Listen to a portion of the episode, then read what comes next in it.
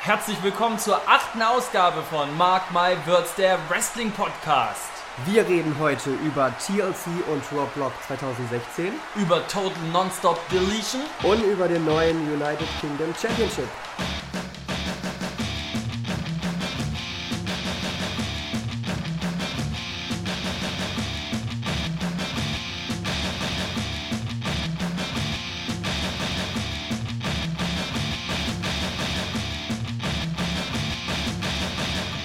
Tja, Kevin, Folge 8 von Mark My Words, der Wrestling Podcast. Wer hätte das denn gedacht Anfang des Jahres? Niemand. Niemand. Nicht mal wir selber. Oder? Nicht, nicht mal wir. Nee, wir vor allem nicht. Doch, Ja. natürlich, wir sind ja von uns überzeugt. Absolut. Und Ne? gestern, Heiligabend, gut überstanden mit deinen Liebsten? Ja, natürlich. Ja? Viel, viel gegessen, viel getrunken, war lecker. Was gab's denn zu trinken? Ach, was fragen ja immer alle, was gab's zu essen? Ich frage mal ganz konkret, was gab's bei dir zu trinken? Ach so, was man halt so trinkt. Man, man startet mit Wasser, dann gibt es einen Kakao, dann gibt es ein bisschen Schnaps, ein bisschen Whisky. Man steigert sich so ein bisschen, ne? ist, so, so, so, so, so, sonst die Tage bei dir auch so, gell? Wasser, Kaffee, Whisky. Ja, ja, was habe ich dir im Vertrauen gesagt? Das weißt du schon. Ah, okay. schade, schade, schade. Aber wir haben uns trotzdem durchgerungen, heute hier an diesem ersten Weihnachtsfeiertag einen Podcast rauszuhauen. So ist es. War auch einiges los. Ja, ich finde auch, heute nochmal zum Ende des Jahres, wobei ganz zum Ende des Jahres ist es nicht. Wir kommen, naja, dieses Jahr kommen wir nicht nochmal wieder, aber wir kommen im Neujahr wieder. Wir wollen ja am Neujahr eine Spezialfolge senden, in der wir so ein bisschen das WWE-Jahr Revue passieren lassen und in zehn Kategorien unsere Highlights des Jahres 2016 küren. Das wird episch. Hast du schon deine Highlights? Ja, klar, natürlich. Ja, ich bin in der einen Kategor oder anderen Kategorie noch ein bisschen unschlüssig, aber das werdet ihr sehen. Wir werden den Podcast, den Spezialpodcast am 1. Januar, also ein Neujahr rausbringen. Das wird euer schönes Katerfrühstück. Aber jetzt wollen wir erst nochmal in die Folge 8 reinsteigen. Wir haben jede Menge vor, jede Menge zu erzählen. Starten wir mit der ersten Kategorie. Von Raw bis zum Pay-Per-View, was im Ring passiert ist und noch passieren könnte. Am 4. Dezember stand TLC auf dem Programm und zwar im American Airlines Center in Dallas, Texas vor 15.359 Zuschauern, Stefan. Wow. Wow. Und man hört dir an, dass du ein wenig erkältet bist. Äh, tatsächlich immer noch, das muss man sich mal geben. Letzte Folge ja auch schon. ja, ja, das war. Du bist ich, dauerkrank. ich, ich sag nur Augen auf bei der Berufswahl. Ja? Du alter Erzieher, du. Äh, unglaublich, da kriegst du jeden Scheiß. Nee, aber jetzt zu den wichtigen Themen. Wir starten mit der Pre-Show. Da ging es los mit Tag Team Action. American Alpha, Chad Gable und Jason Jordan traten an zusammen mit den Hype Pros, Zack Ryder und Mojo Rowley mit Apollo Crews. Gegen die Watt Williams, Simon Gotch und Aiden English. zusammen mit den Ascensions, Connor und Victor und Kurt Hawkins. So, Ha, und diese Vorstellung hat jetzt fast länger gedauert als das Match, ne? Ja, ich wollte es gerade sagen. Und ähm, es war auch eine ganz komische Konstellation. Ich habe mich gefragt, was macht Apollo Crews dort? Der hat ja überhaupt nicht in die Konstellation reingepasst. Das ist richtig. Für ein Tag Team Showcase äh, unnötig. Ja. Wie fandest du das Match? Sehr durchschnittlich. Highlights habe ich keine gesehen. Es war so ein typisches Pre-Show-Match, fand ich.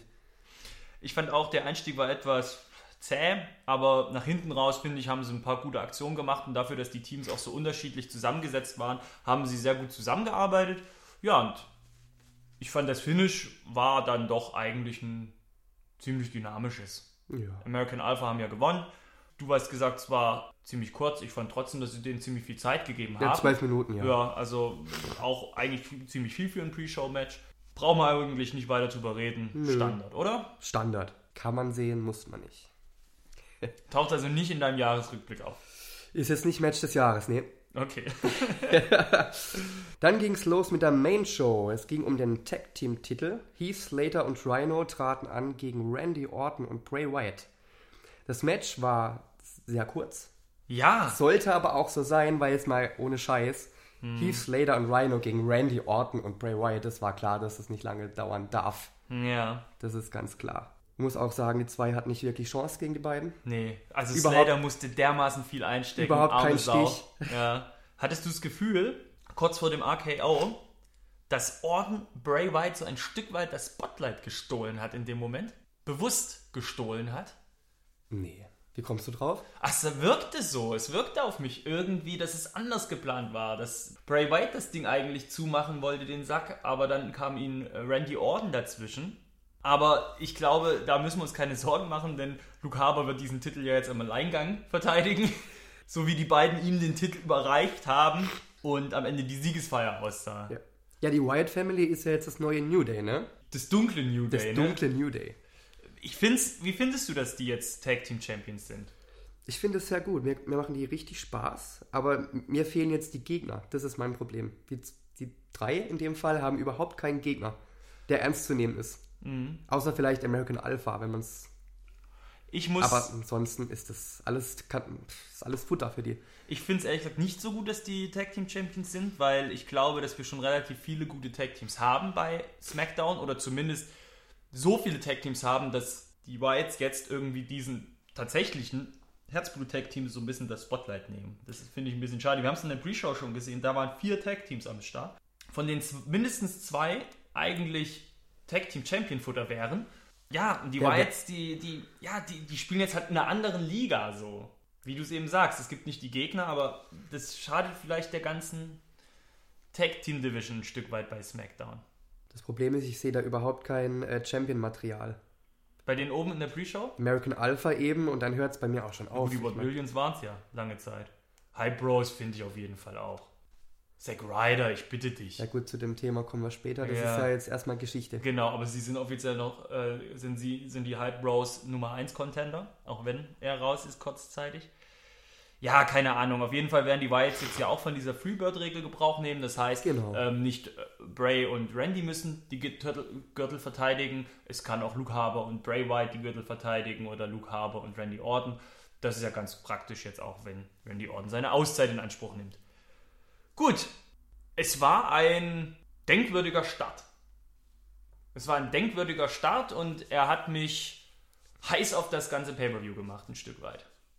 Kann ich mitgehen. Ich war auch sehr zufrieden mit dem Ausgang. Ja, und dann kam die Nikki Bella, die gegen Carmella antrat und Nikki hatte die Haare schön. Ja, wie immer, ne? Ja, aber diesmal hatte sie so diese kriegerischen Amazonenzöpfe. Stand ja ganz gut. Ja, auf jeden Fall. Carmella sah aus wie immer. Hat schön auf die Mütze bekommen.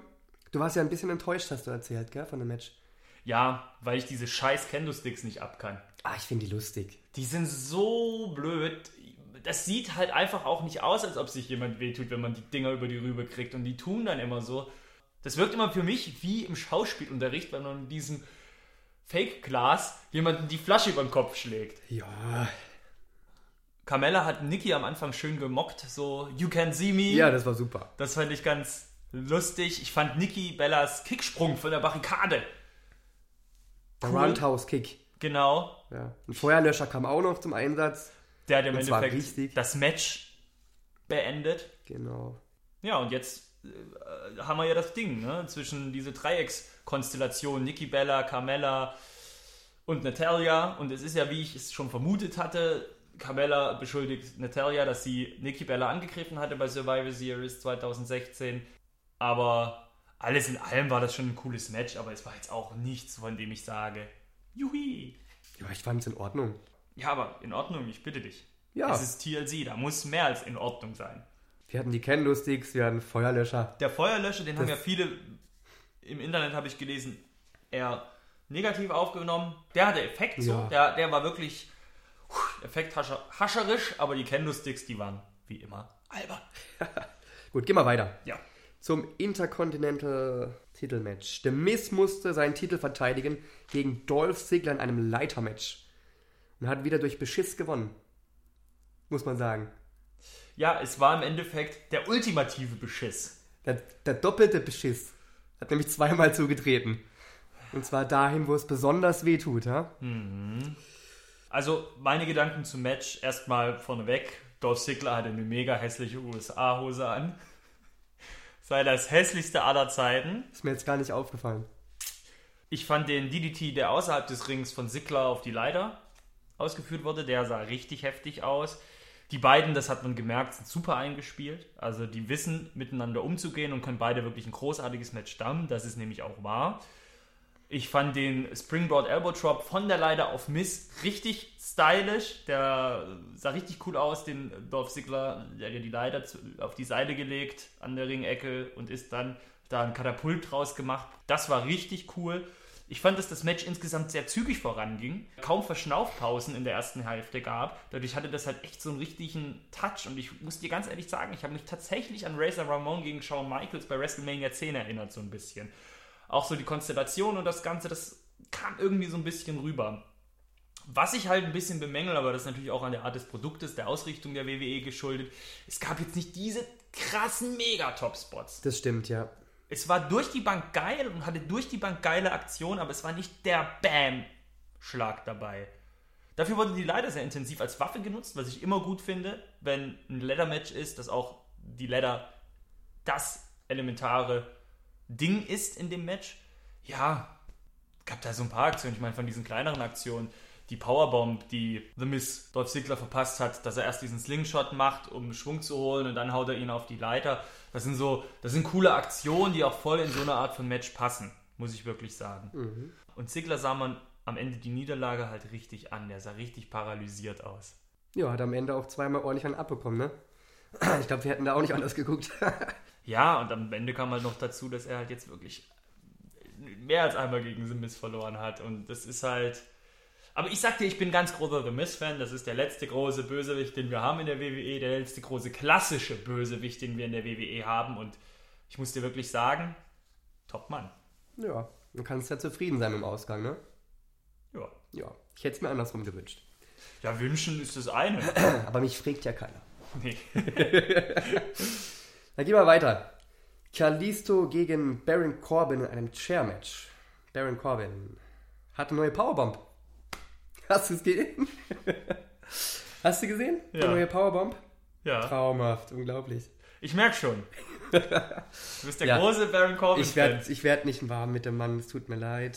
Wie hat dir die Storyline gefallen, dass es im Endeffekt so eine schöne Mobbing-Storyline war? Ach ja, ist irgendwie. So David gegen Goliath kennt man ja. Das ist ja. Ich finde die jetzt aber, die sie da aufgebaut haben zwischen Ja. den beiden, nicht allzu schlecht. Geht so. Ja, Baron Corbin hat sich ja auch gleich zu Beginn erstmal den Stuhlschlag mit seinen Händen abgefangen, richtig exemplarisch, um zu zeigen, hey, kleiner Mann, auch ein Stuhl hilft dir nicht gegen mich. Wortspiele mit Code und sowas erspare ich dir jetzt. Nachdem Corbin den Stuhlschlag abgefangen hat, gab es halt ordentlich Prügel für Kalisto. Mhm. Wobei der auch einige gute Aktionen hatte, Kalisto. Den Senden auf diese sechs Stühle, die er aufgestellt hat. Wahnsinn. Und auch dieser Moonsault mit den Knien voraus Ja, auf Corbin. Super. Ja, das ist krass. Und dann natürlich das große Finish. Baron Corbin holt Kalisto, der gerade im Anflug ist, mit einem mit einer Stuhl-Clothesline. Kann man es fast schon Sah nennen. übel aus. Vom Himmel. Vom, vom gibt Himmel her. anschließend den End of Days und auf, Auf die Stühle, muss man das so einen sagen. Stuhlhaufen. Da Auf lag den ganz viel Stuhl und da ist Corbin, äh, ist Kalisto voll reingeknallt worden. Ja, scheiße, ne? Scheiße gelaufen. Ja, und dann war es das auch mit Kalisto. Tja, Und jetzt hat äh, Baron Corbin natürlich auch bei Talking Smack und so schon angekündigt, er hat ganz große Ziele. Er will ganz nach oben. Er will um den World Title antreten. mhm, soll er sich hinten anstellen. Hinter, hinter James Ellsworth. Spaß beiseite. Es ging weiter um den Women's Title. Becky Lynch gegen Alexa Bliss. Und da muss ich sagen, da war ich beim ersten Mal ein bisschen enttäuscht.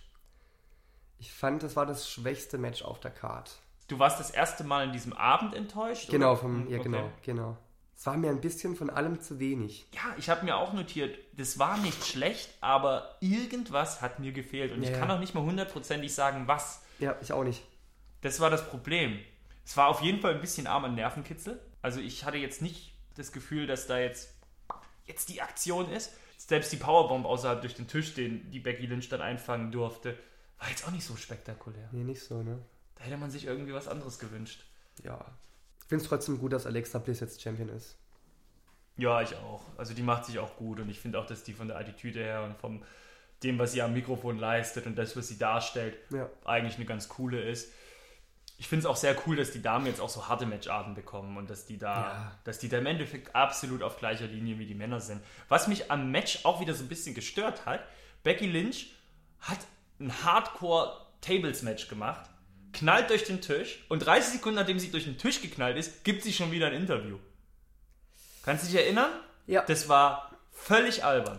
Das hat mich komplett aus der. Illusion gerissen. Genau. Ja. Ja, gut. Kam vielleicht gerade gut auf und tat nicht so weh, ne? Und hatte keine Lust, als sagt, ach komm, schenk ich's der Alexa. Sie ist immer so gut zu mir gewesen. Man weiß es nicht. Ne.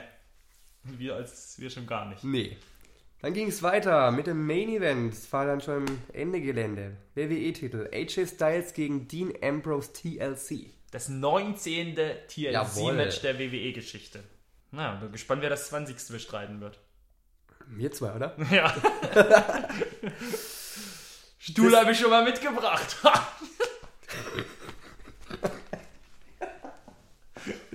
Mann, haben wir scheiß Witze heute. Sehr gut. Ja. So, war geil, oder? War echt gut. Es wurde alles eingesetzt. Besonders gut hat mir gefallen dieser Flying Elbow vom Pult, wo die Leiter noch drauf stand. Mhm. Das war richtig geil. Oder der 54 Grad Splash nach draußen durch den Tisch.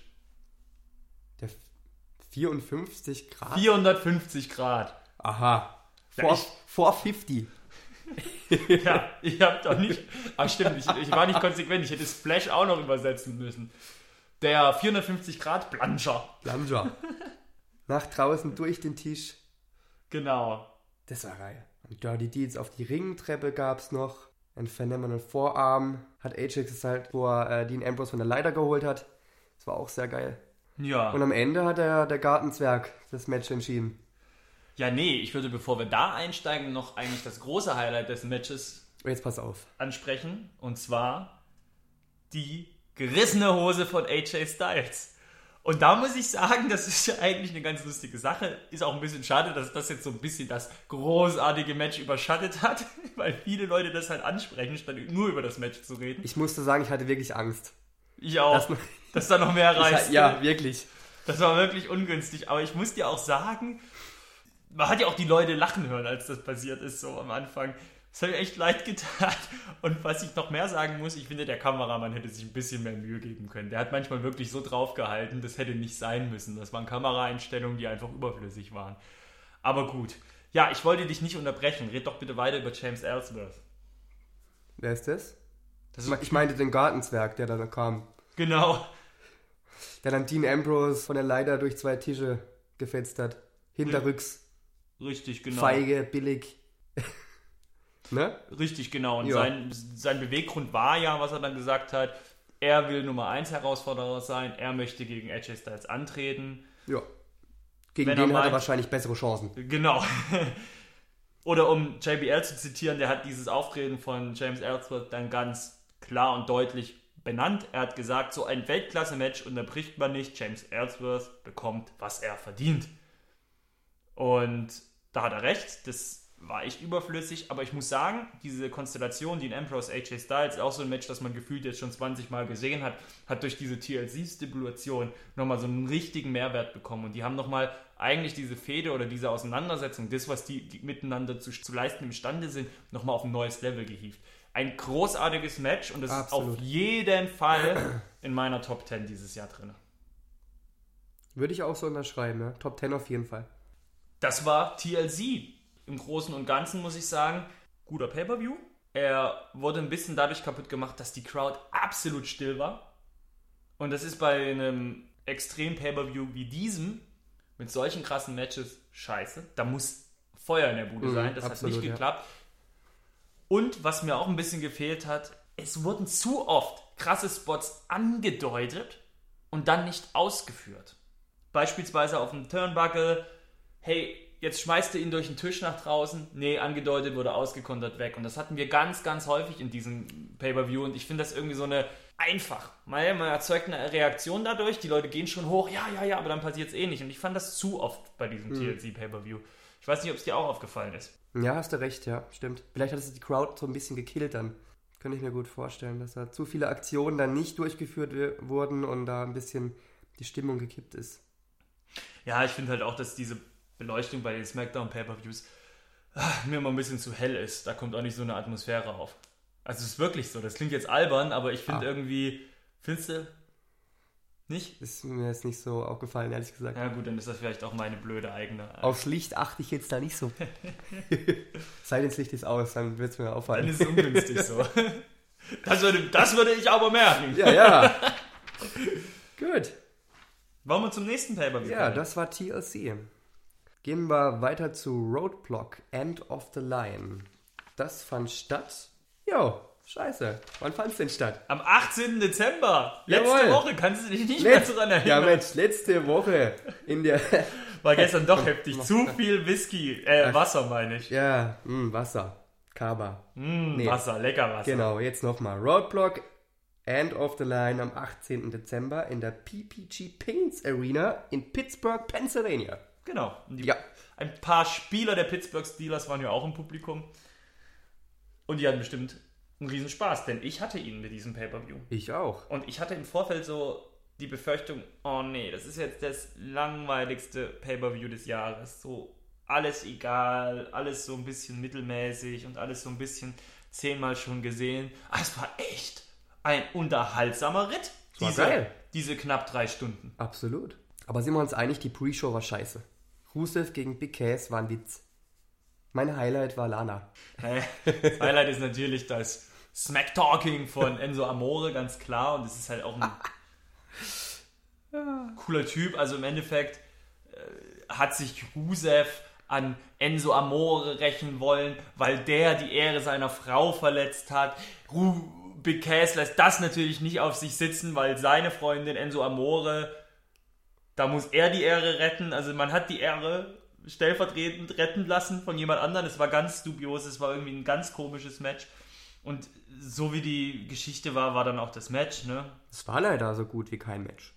Ja, Ja. also Rusev, es startete erstmal stark mit vielen Power Moves, dann die schnelle Verlagerung nach draußen und dann hat Rusev schon durch einen Countout ziemlich früh gewonnen. total unnötig. Ja. Ja, aber ich habe mir in dem Moment auch gedacht, man hätte es vielleicht ein bisschen noch länger machen sollen. Ich meine, bei Raw gab es ja jetzt das große Rematch und da ist ja Big Cass völlig durchgedreht. Du, es ist ja auch schwierig. Du kannst, du kannst auf der einen Seite Rusev nicht verlieren lassen gegen Big Cass, auf der anderen Seite kannst du Big Cass auch nicht verlieren lassen, weil ähm, wie machst du es? Und das war eigentlich so von der, äh, in dem Moment kam mir das so als Match-Ausgang eigentlich als relativ so der einfache Weg vor. Aber wie gesagt, zwischen Beginn und Ende war halt einfach nichts. Und das war halt das Problem. Lass uns nicht weiter drüber reden. Ja. Wir starten mit der Main Show, ist besser. der Pay-Per-View heißt ja End of the Line. Und für The New Day hieß es bis hierhin und nicht weiter. Wow. Denn der Titel ist futsch nach 183 Tagen. Und wer hat jetzt den Titel geholt? Cesaro und Sheamus, der Ces- Stripper. Nein, der beste Wrestler der WWE. Stefan. Ich Ja, meine ich ich mein muss- jetzt nicht Seamus, sondern Cesaro natürlich. Ich muss, ich muss auch zugeben, also was Cesaro da wieder abgeliefert hat, war echt großartig. Ein Wrestling-Gott. Also die Hurricane Rana vom Turnbuckle. Geil. Richtig krass. Also wirklich, ich finde ihn als Wrestler echt cool. Ich finde ihn auch sympathisch. Das hat man ja auch dann in der Jubelaktion gesehen von Ce- Cesaro und Sheamus. Das hat alles gepasst. Das ist auch als Tag-Team einfach ein gut harmonierendes Ding. Was ich ein bisschen schade fand, war halt einfach jetzt die Tatsache, naja, jetzt haben sie es gerade so geschafft, den Rekord zu brechen, dann verlieren sie. Es war einfach so offensichtlich. Haben wir aber in der letzten Ausgabe gesagt, dass der Titel relativ schnell futsch sein wird. Ja, schon, aber irgendwie hätte man den Jungs doch da noch ein, zwei Tage mehr geben können. Also, es hätte meinetwegen hätten sie auch noch ein bisschen Rumble halten können. Aber macht das jetzt einen großen Unterschied? Ja, weil es einfach offensichtlich war. Jetzt haben sie so schnell mal den Rekord brechen lassen, aber dann geben wir es auch gleich weiter. Also das war irgendwie so der einfache Weg, muss ich ganz ehrlich sagen. Na gut, jetzt haben wir neue Champions, die haben ja jetzt auch bei Raw praktisch neue Gürtel bekommen, mit einem roten Gurt. Sieht ganz cool aus, finde ich. Und dann bin ich mal gespannt, was da losgeht. Aber das Match war ja eh krass. Die haben ja gleich War richtig gut. die haben, das war echt eins der besten des Abends und die haben ja auch gleich, Cesaro und Sheamus haben ja auch gleich voll losgelegt, gleich der Dropkick von Cesaro an Kofi Kingston. Die haben wirklich Druck gemacht von Anfang an. Also die haben da wirklich nichts anpressen, anbrennen lassen. Die wollten den Titel holen und dann haben sie ihn geholt. Fand ich großartig. Was hältst du von Xavier Woods Sangeskünsten, die er am Anfang preisgegeben hat? War gar nicht schlecht. Engels gleich. Engels gleich. Unfassbar gut. Hat zum grandiosen Weihnachtsoutfit gepasst. Ja, unbedingt. Ja, ich muss auch sagen, das Match war außerordentlich gut. Sehr, sehr gutes Tag-Team-Match. Viele Finisher gesehen. Sehr, sehr spannend.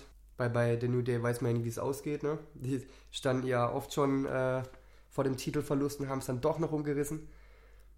War richtig geil, hat Spaß gemacht, wirklich. Und ich als Cesaro-Fan habe mich natürlich sehr gefreut. Hat er endlich mal wieder einen Titel. Es war ein, ein Weihnachtsgeschenk für mich. Verdient hat er's. Ja, auf jeden Fall. So. Bin mal gespannt, wie lange sie noch behalten. Ja, ich hoffe nicht ganz so lang, weil WrestleMania steht hier an, da ist ja. Braucht ja einen neuen Titelanwärter, ne? Ja, wer weiß, vielleicht treten sie ja gegen Seth Rollins und Roman Reigns an. Bald. Im Leben nicht, aber nicht bei WrestleMania. Ist nicht, total, ist ich- total verschenkt. Ich glaube auch nicht, aber ich habe wieder so. Ich wollte schon mal was vorwegnehmen. Aber ja, ist klar. Gut. Dann hat Sami Zayn ziemlich auf die Mütze bekommen von Braun Strowman und hat trotzdem gewonnen, weil es gab ein 10 Minuten Zeitlimit. Ganz allein, muss man sagen, hat das nicht geschafft, weil Mick Foley hat noch ein bisschen abgelenkt. Wer kam ja wieder Oberobdachlose an? ja, unglaublich. Sah der aus, ey. Ei, ei, ei. Genau, der hat noch zwei Minuten geklaut, Also ich fand's zum Kotzen. weil Naja, du hast ja diese Regel, die ja schon mal vorgibt, okay, du hast hier den übergroßen und du hast hier wirklich den kleinen Wurm. Und entsprechend war auch das Match ziemlich einseitig aufgebaut. Und das war dir von vornherein schon klar. Ja. So. An sich erstmal nicht schlecht, aber dadurch, dass du mit Braun Strowman einen Wrestler hast, der in seinem Viertelschaffen eher limitiert ist, hast du schön gesagt. hast du kein schnelles und zackiges Match, das du dir anguckst, sondern so ein 10 Minuten Geklatsche, hä, hä, hä, das völlig lahm wirkt. Dann kam Mick Foley. Und dann haben sie nicht mal die 10 Minuten genutzt, um einen Sami Zayn zu zeigen, der trotzdem krasse Sachen einsteckt, irgendwie kämpft. Nein, dann nehmen sie einfach noch 3, 4 Minuten mit dieser Foley-Aktion und nehmen die Zeitschiene mäßig da noch raus, sodass er ja nicht mal 10 Minuten durchgehalten hat, sondern nur 6 Minuten. Und darüber hinaus, ganz ehrlich, was soll mir das Match zeigen? Diese Art von Match, dass Sami Zayn eine große Pfeife ist und er sein großes Können darin besteht, 6 Minuten im Ring durchzuhalten. Also ich finde, dass der zum Kotzen aus, der kam zum Kotzen rüber, der sah schwach aus. Also ich finde, diese ganze Fehde hat ihm einfach nicht gut getan. Ja, er ist halt Braun Strowman, ne? Der will mal halt pushen wie Sau jetzt. Was willst du machen? Muss halt einer herhalten. Ja, aber jetzt kann Ist so. er, aber gut, jetzt hat Sami Zayn gewonnen, toll, aber äh, mit dem Sieg kann er nicht hausieren gehen. Ich habe nicht verloren gegen Braun Strowman. Ist das jetzt seine große Leistung? Wenn der nächstes Jahr Champion wird, kann er das sagen. Ja, du, bei Rob Block habe ich nicht verloren gegen den. Ja, nee, ist nat- natürlich ist scheiße, muss man ganz ehrlich sagen. Ja, und Strowman hat jetzt bei Raw Rollins und Reigns attackiert. Ja, Hat sich da schon mal beworben um den Universal Title. Na, da bin ich ja mal gespannt, wie das mit Ja. dem weitergeht. Und weil wir Mick Foley gerade hatten, der würde jetzt auch erstmal eine kurze Auszeit nehmen, kriegt ein künstliches Hüftgelenk rein und spielt ehrenamtlich Santa Claus. wie jedes Jahr. Wie jedes Jahr. Das mit dem Hüftgelenk oder das mit Santa Claus? Ja, beides, ne? Ah ja, das kommt. Okay. Gut. Dann das nächste Match war dann wieder ein Match. Seth Rollins gegen Chris Jericho. Ging recht lange, fast 17 Minuten. Es gab schöne Aktionen. Der Blockbuster hat mir sehr gut gefallen von Seth Rollins. Überhaupt eine Aktion, die mir sehr gut gefällt von ihm. Auch dieser and Error, den er als zeigt, sehr, sehr schön. Es war ein, klassisches, ein klassischer Matchverlauf. Behäbiger Start, nach hinten raus mehr Tempo, dann ein schönes, spannendes Finish. Es war so ein richtiges 7 von 10 Sterne Match. Genau, ja, würde ich auch sagen. Nichts Besonderes, aber auch nichts Schlechtes. Solide, kann man Ja. sich angucken. Es war ja das 140. Pay-Per-View-Match von Chris Jericho. Tatsächlich. Ja, also in der Hinsicht auch was Besonderes. Ja, und dann kam Kevin Owens noch zur Hilfe. Chris Jericho wollte das nicht, sind ja keine besten Freunde mehr zu dem Zeitpunkt gewesen. Das hat Y2J im Endeffekt so weit heraus, rausgebracht aus dem Match, dass er dann gegen Seth Rollins verloren hat. Das Auftauchen von Kevin Owens. Ja, ich glaube, Ja. mehr kann man zu, zu dem Match gar nicht sagen. Ne, Richtiger Gewinner auf jeden Fall. Ja.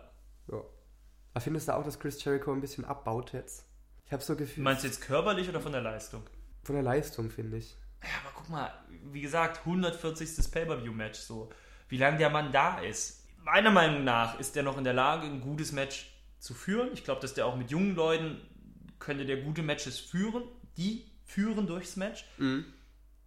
Wrestling an sich hat er halt mega gut verstanden, wie das funktioniert, auch außerhalb des Rings. Der ist einfach unverzichtbar. Ich finde einfach auch, dass der Kevin Owens nochmal dermaßen eine Daseinsberechtigung gibt. So. Wir reden nachher auch noch mal ein bisschen über deren Verhältnis. Das finde ich zwar nicht perfekt, also da, da finde ich, könnte man noch was dran reiben, aber ich finde halt, dass er einfach jemand ist, der die Rolle, die man ihm da gegeben hat, einfach auch verstanden hat und die halt einfach in Perfektion spielt. Guter Mann, Chris Jericho, ist ein guter Mann. Ist auch ähnlich wie The Miz, finde ich. Der verhält sich ähnlich wie The Miz als klassischer, guter Bösewicht, der verstanden hat, was er da tut. Jo. Dann stand der Cruiserweight-Titel auf dem Spiel. Rich Swan trat an gegen TJ Perkins und Brian Kendrick. You can't handle it. Fertig? Ah, ja, fertig. Das Match war recht kurz, Was- sehr schnell geführt. Man hat das Gefühl, wenn man einmal blinzelt, verpasst man was. Aber es ist bei mir irgendwie wie immer, es ist mir völlig wurscht, wer da gewinnt. Es tut mir echt leid. Es hat er sich so irgendwie ein bisschen angefühlt wie das, was Anfang der 2000er, in den 90ern die Damen waren. Das ist jetzt die Cruiserweight Division. ist echt traurig irgendwie, gell? Total. Also wie gesagt, Ich meine, es war ja kein schlechtes Match, das war ja eigentlich geil. die doppelte Hurricane Rana von Total Rich, geil. Rich Swan. Aber irgendwie ta tankiert es mich nicht. Aber ich weiß aber nicht warum. Ja, weil du noch keinen Kontakt, noch kein Gefühl hast für die Cruiserweights. Du, sie sind dir egal, wie du es eben sagst. Du hast keine Beziehung zu den Jungs. Zu DJ Perkins und Brian Kendrick baut sich bei mir so langsam was auf, dass ich so sage, ah, okay, cool. Brian Kendrick nehme ich diesen asozialen Bösewicht ab. So, das gefällt mir so langsam. DJ Perkins gucke ich mir auch gerne an. Das ist so ein Jugendlicher, wie die Jugendliche heute so sind mit dem Deppen und sonst was. Da kommt so langsam was. Aber wie gesagt, jetzt ist äh, TJ Perkins sogar gepinnt worden. Der ist jetzt endgültig erstmal raus aus dem Cruiserweight-Geschehen. Alles andere wäre lächerlich. Aber dann ist ja was passiert. Da Ja. habe ich mir gedacht, okay, dieser Mann soll die Cruiserweight Division jetzt scheinbar im Alleingang retten. Aber da muss ich ja sagen, da war ich dann plötzlich wieder drin. Neville war nämlich da. Und hat alles verkloppt, was da gerade so rumstand. Und lag. wie der aussah. Und was der gemacht hat. Ultra hart, ultra brutal. Was für ein Auftritt. Die Musik, der hat sogar ein Feuerwerk gekriegt. Obwohl er nur, nur reingekommen ist und jemanden vermöbelt hat. Ist ja nicht so, dass das sein großes Comeback war im Sinne von so, ich ist eingeplant. Der ist gekommen, Feuerwerk, zerstört. Krass. Und das machen sie jetzt eben, weil sie gemerkt haben, okay, die Cruiserweight Division juckt keine Sau und jetzt werden solche Leute reingepusht. Ja. Bin gespannt, vielleicht kommen da noch mehr. Rey Mysterio. Hornswoggle. Oh, Hornswoggle kommt heute noch, wird heute noch erwähnt. Keine Kommt auch Sorge. Kommt, wird heute noch erwähnt. Macht dir, macht dir da keine Sorgen. Krasser Scheiß. Es war ja auch geil. Die Fans haben ja, als Neville angefangen hat, alle zu zerstören, Thank you, Neville, gerufen, wo du so richtig gemerkt hast. Und Natürlich bitter. ja.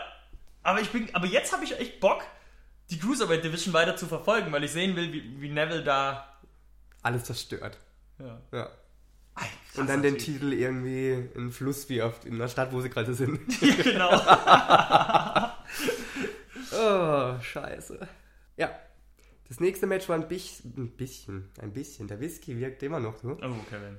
Das nächste Match war ein bisschen wichtiger. Da ging es nämlich in den Women's Title. Sasha Banks gegen Charlotte again. Ironman Match, 30 Minuten. Die heißt Charlotte Flair. Die heißt mittlerweile Charlotte Flair wieder, ja. Das ist richtig. Nee, weil du gesagt hast, die heißt Charlotte again. Ich weiß, ich hab's verstanden. Es war nur ein Spaß. Hast du auch was getrunken gestern, oder was? Ich, ich bin naturstoned. Ah.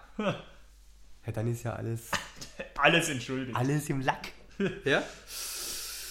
Ja. Ja, Wie oft haben wir das Match jetzt schon gesehen? sehr oft. Sehr, sehr, sehr oft. Und jetzt durften wir es in Überlänge gucken. In Überlänge, genau. Fast 33 Minuten. Hm. Weil die zwei haben es nicht geschafft, in den 30 Minuten eine Entscheidung herbeizuführen, weil es stand 2 zu 2. Richtig. Und was habe ich mich, was habe ich mich aufgeregt über dieses beschissene Scheiß-Finish? Ja? Sascha war im Figure 4, Leglock, in der Mitte des Rings, schaut auf die Zeitanzeige, da war noch drei Sekunden auf der Uhr und dann klopft sie ab zum 2-2. Hm. Da musste ich wirklich kurz auf Pause machen und mal kurz auf den Balkon und ein bisschen schreien. Das, das war so lächerlich. Hä? Das war, das war so unfassbar lächerlich dargestellt. Ja, das stimmt. Drei Sekunden vor Schluss. Und dann guckt sie noch auf die Zeitanzeige. Hätte, Ja. sie das, hätte sie das nicht gemacht, hätte ich gesagt, okay, scheiße. Ne? Aber die guckt da drauf, sieht sie noch drei Sekunden und klopft ab. Was ist denn das für ein scheiß Booking? Ja, das stimmt. Ich habe mich da eben ein bisschen schwer getan. Also es hat nach 19 Minuten hat es den ersten Pin erst gegeben Ja. von Charlotte. Vier Minuten später gab es dann den Ausgleich von Sascha. Und nach 25 Minuten gab es dann das 2 zu 1 für Charlotte. Und das Ding war, du hattest Sascha im Vorsprung aufs Ende hin. Ja. Das heißt, sie war in der positiven Situation und dadurch war das Mitfiebern nicht so, weil wir waren natürlich für Sascha, weil Sascha ist die Gute. Aber sie lag schon vorne. Das heißt, Charlotte hat aufgeholt. Andersrum hätte es für mich mehr Spannung gegeben nach hinten raus, weil Sascha liegt hinten, oh mein Gott, und es sind nur noch so viele Minuten und sie liegt noch hinten, das holt die nie wieder auf, so, weißt du? Das Gefühl hatte ich nicht. Ne? Natürlich haben sie es dann, haben sie das erzählerisch so umsetzen wollen, dass sie die Beine so dermaßen beschädigt bekommt, dass sie dann nämlich bei dem Golden Goal, sag ich mal, das es da nämlich gab in der Überlänge, wie du schon richtig gesagt hast, eben keine Chance mehr hat. Dass sie schon so bearbeitet ist, dass da nichts mehr geht. Aber von der Spannung her hätte ich es einfach andersrum cooler gefunden, muss ich sagen. Ja. Aber gut, ich meine, sie hat ja jetzt eh verloren, von dem her war es egal. Ich muss sagen, das Ende war ziemlich krass, ne? Sascha total Blut verschmiert. Das habe ich aber auch noch nicht so gesehen bei den Damen. Nee, Echt, hey. gar nicht. Ich glaube, es war auch keine Absicht. Nee, Irgendwie blöd getroffen und ist halt dann das geflossen. sah übelst aus. Äh, Das war echt krass. Ja, also wie gesagt, ich fand es am Anfang, muss ich dir ganz ehrlich sagen, auch ein bisschen lahm. Das ist natürlich auch diesem äh, Ironman-Match-Konzept eben geschuldet. Ne? Ja. Es stand zahm, viel Kettenwrestling, viele Aufgabegriffe und all so ein Quatsch. Du hast dann eigentlich als Sascha außerhalb des Rings vom Apron mit dem Kopf auf die Ringtreppe geknallt ist. So übel. Das sah halt echt cool aus, also übel aus. Nur fand ich da auch irgendwie erzählerisch. Ich weiß nicht, wer das Bucken gemacht hat. Wahrscheinlich war das nicht ganz clever. Da hat ja auch. Warum hat Charlotte Sascha da wieder schwierig versucht reinzuholen, statt sie auszählen zu lassen draußen? Das war auch so, ein, so eine Aktion, wo ich mich frage: Hallo? Hat halt ein großes Ego. Das weiß ich nicht. Das kannst du so nicht erklären. Aber alles in allem hätte das für mich auch ruhig das Main Event sein können. Ja, doch. Muss ich schon sagen. Naja, und jetzt? Ja, es kommt halt Bailey, ne? Jetzt darf Bailey gegen Charlotte ran. Und darf dann die Streak brechen. Ja, und die vierfache Championess entkrönen. Ah, Und Sascha Banks darf jetzt wohl gegen Nia Jax ran. schreckliche Ansätze. Ja, gut, ich meine, Bailey, Charlotte macht schon Sinn. Also äh, Das Sascha macht, Banks, ja. Bailey fände ich jetzt nicht so sinnvoll. Das würde auch Baileys, Bailey nicht so gut tun, weil sie die Gute ist. Sascha Banks ist die Gute. Da leidet immer einer drunter Ja. an der Popularität. Ja. Na, wenigstens geht es für Sascha Banks noch weiter. Das ist ja das Wichtigste. Nicht, dass die da jetzt irgendwie nicht in ein Loch fällt. Müssen wir mal gucken, wenn Charlotte den Rekord von ihrem Vater bricht, ne? Ich schätze mal auf März nächsten Jahres. Ja, so wie das läuft gerade. Ich habe auch das Gefühl, dass sie das so bucken extra mit das bald so schnell wie möglich auch. Also, soll sie glücklich werden mit dem Titel. Sascha hätte es eigentlich verdient gehabt. Aber Ich finde die Charlotte eigentlich auch nicht schlecht. Also so für das, was sie darstellt als Bösewicht, ist sie perfekt. Ja gut, aber die Sascha steht halt schon blöd da jetzt, ne? Hat dreimal den Titel gehabt, nie länger als 27 Tage oder so. Äh, Ja gut. Und dann wird sie mit einer blutigen Fresse nach Hause geschickt. Ach ja. ist halt das Blöde, wenn man- Fan ist von, von einzelnen äh, Wrestlern, ne? wenn man dann so mitfiebert und dann mitleidet.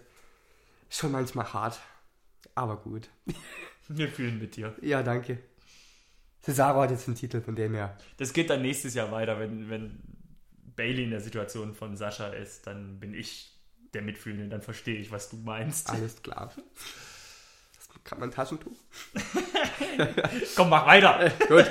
Universal Title stand auf dem Programm im Main Event. Kevin Owens gegen Roman Booman Reigns. Das Jericho hinterhergerenne im Laufe der kompletten Veranstaltung war so quatschig. Das ist der Universal Champion und der hat sich da verkauft wie der letzte Depp. ja, wie die letzten Monate auch schon. Ja, schon, aber Er hat nur durch Beschiss gewonnen. Natürlich ist Owens am Anfang auch wieder stiften gegangen, wie es Owens Wie immer. halt macht. Aber er hat dann sich gefangen und ein ziemlich gutes Match abgeliefert. Und Ja, doch. hat auch gezeigt, dass er eigentlich Qualität ist für einen würdigen Universal Champion. Ja gut, das ist keine Frage. Das, das ist absolut. Man muss ihn halt mal machen lassen und nicht so einen Scheiß. Oh nee, ich habe jetzt keine Lust äh, hier auf, auf das Match und ah, der Chris kommt ja später sowieso. Es ist ein Scheißdreck. Ich meine, die Dreier-Kombo äh, an Frog Splash, wo einer auch durchs Kommentatorenpult ist, durch das Kommentatorenpult der deutschen Kommentatoren. Und Manu Thiele hat ja jetzt Carsten Schäfer ersetzt, finde ich klasse. Ich wollte gerade sagen, wo ist eigentlich Carsten Schäfer? Manu Thiele hat den ersetzt, aber deswegen höre ich mir den Scheiß trotzdem nicht auf Deutsch an. Sehen wir den wieder? Carsten Schäfer. Oder hören wir den wieder? Ich habe keine Ahnung, ich habe mich mit Carsten Schäfer nie privat beschäftigt. Doch, der hat eine Radiosendung. Wirklich? Ja, ja. Der hat eine Ra Radiosendung. Müssen wir mal anhören. Wenn ich ihn mal ärgern will, spiele ich hier was vor. Genau. Nee, genau, zweimal ging's einmal aufs Pult und dann durchs Pult mit dem Frog Splash. Und dann gab es gleich im Anschluss noch im Ring einen Frog Splash. Also richtig Genau. krass. Owens sah richtig gut aus, kannst du nichts sagen. Und dann kommt Jericho zum Ring und verpasst Owens einen Codebreaker, wodurch Reigns disqualifiziert wurde. Scheiß Ende. Ja, man hätte aber auch eben im Scheißende gerechnet, aber das war wenigstens eine neue Art von Scheißende. Super. Das hat man so noch nicht. Neuer Stuhl. Jericho hat jetzt seine Genugtuung bekommen, jetzt sind sie wieder beste Freunde. Aber dann gab es ordentlich auf die Mütze. Jawohl. Ab durchs Pult. Owens und Rollins, nee Quatsch, Reigns und Rollins am Ende wieder vereint. Ich habe tatsächlich Owens und Rollins geschrieben. Wahrscheinlich, weil sich das so schön reimt. Owens und Rollins. The Freshmaker. Oh, wie schlecht. Ja. Ja. Geiler Oh. Scheiß. Haben reichlich Powerbombs verteilt und Shield ist zu zwei Drittel zurück, hä? Nächstes Jahr. Und was passiert jetzt? jetzt? noch dazu. Beim Royal Rumble gibt es ein Rematch zwischen Reigns und Owens und Jericho wird überm Ring in einem Käfig hängen. Göttlich, oder? So albern, ich finde das so quatschig. Ja, gut. Also ich muss sagen, ich fand Roadblock echt überraschend gut. Ich bin da wirklich ohne Erwartung rein. Ich habe gesagt, naja, gut, was soll's so. Und es war geil und das Publikum war auch voll dabei, gell? Das war viel Ja, besser gelaunt als bei TLC. Wahrscheinlich Pittsburgh ist eine andere Kulisse. Wo waren wir bei TLC? Was war, was war das? Ähm, lass mich kurz schauen. Wir Dallas? waren da Nee. in, in Dal- Dallas, Texas. Ja, das ist ja auch Quatsch da. Pittsburgh, yeah. Let's go Pittsburgh. Ja, das war Roadblock. End of the line. Yeah. Hold the line. Du, du, du. So. 205 Live. Neue Show auf dem WWE-Network, Kevin. Hast du schon mal reingeguckt? Ganz ehrlich? Ja. Das ist Cruiserweight, ne? Hm. nee. Ja, lass mich was erzählen. Pass auf. Ist ja jetzt eingeführt worden, weil drei, drei vier Ausgaben wurden schon gesendet. Ja, vier müssten es jetzt gewesen sein. Und für 205 Live wurde WWE Superstars nach 398 Episoden abgesetzt. Haben aber auch nicht geguckt, Superstars und dem her. nee, eine Stunde geht das immer, kommt jeden Dienstag nach SmackDown. Wird von Corey Graves, Mauro Ranallo und Austin Aries kommentiert. Austin Aries kommentiert jetzt. Ja, Und- ist, er nicht noch verletzt? Der ist noch verletzt. Offiziell, gell? Offiziell Wahrscheinlich ist noch deswegen. verletzt. Ja, aber unabhängig davon, er macht sich verdammt gut. Mein persönliches Highlight war, als er Jack Gallagher als den Pringelsmann bezeichnet hat. Fand ich großartig. Also die kappeln sich auch ab und zu mal, Graves und Aries, sind sich aber meistens ähnlicher Meinung und Bauchpinseln sich gegenseitig. Also ich finde es ich find's wirklich cool, was die machen. Mauro Ranallo dazwischen immer so der kühne Beobachter, der sachliche, finde ich ein super Kommentatoren-Gemisch. Ja, inhaltlicher Ablauf wird ja nach wie vor komplett von Vince McMahon und Kevin Dunn umgesetzt, so wie die Hauptshows. Da frage ich mich halt auch, okay, muss, muss Handbremse nach wie vor drin? Das heißt, wir sehen jetzt nicht die krassen Aktionen, die wir jetzt bei den Cruiserweight Classic gesehen haben. Das ist ein bisschen schade. Rich Swan wurde ja jetzt als neuer Champion gekrönt dort gleich. Das haben wir ja auch jetzt schon besprochen und mitbekommen.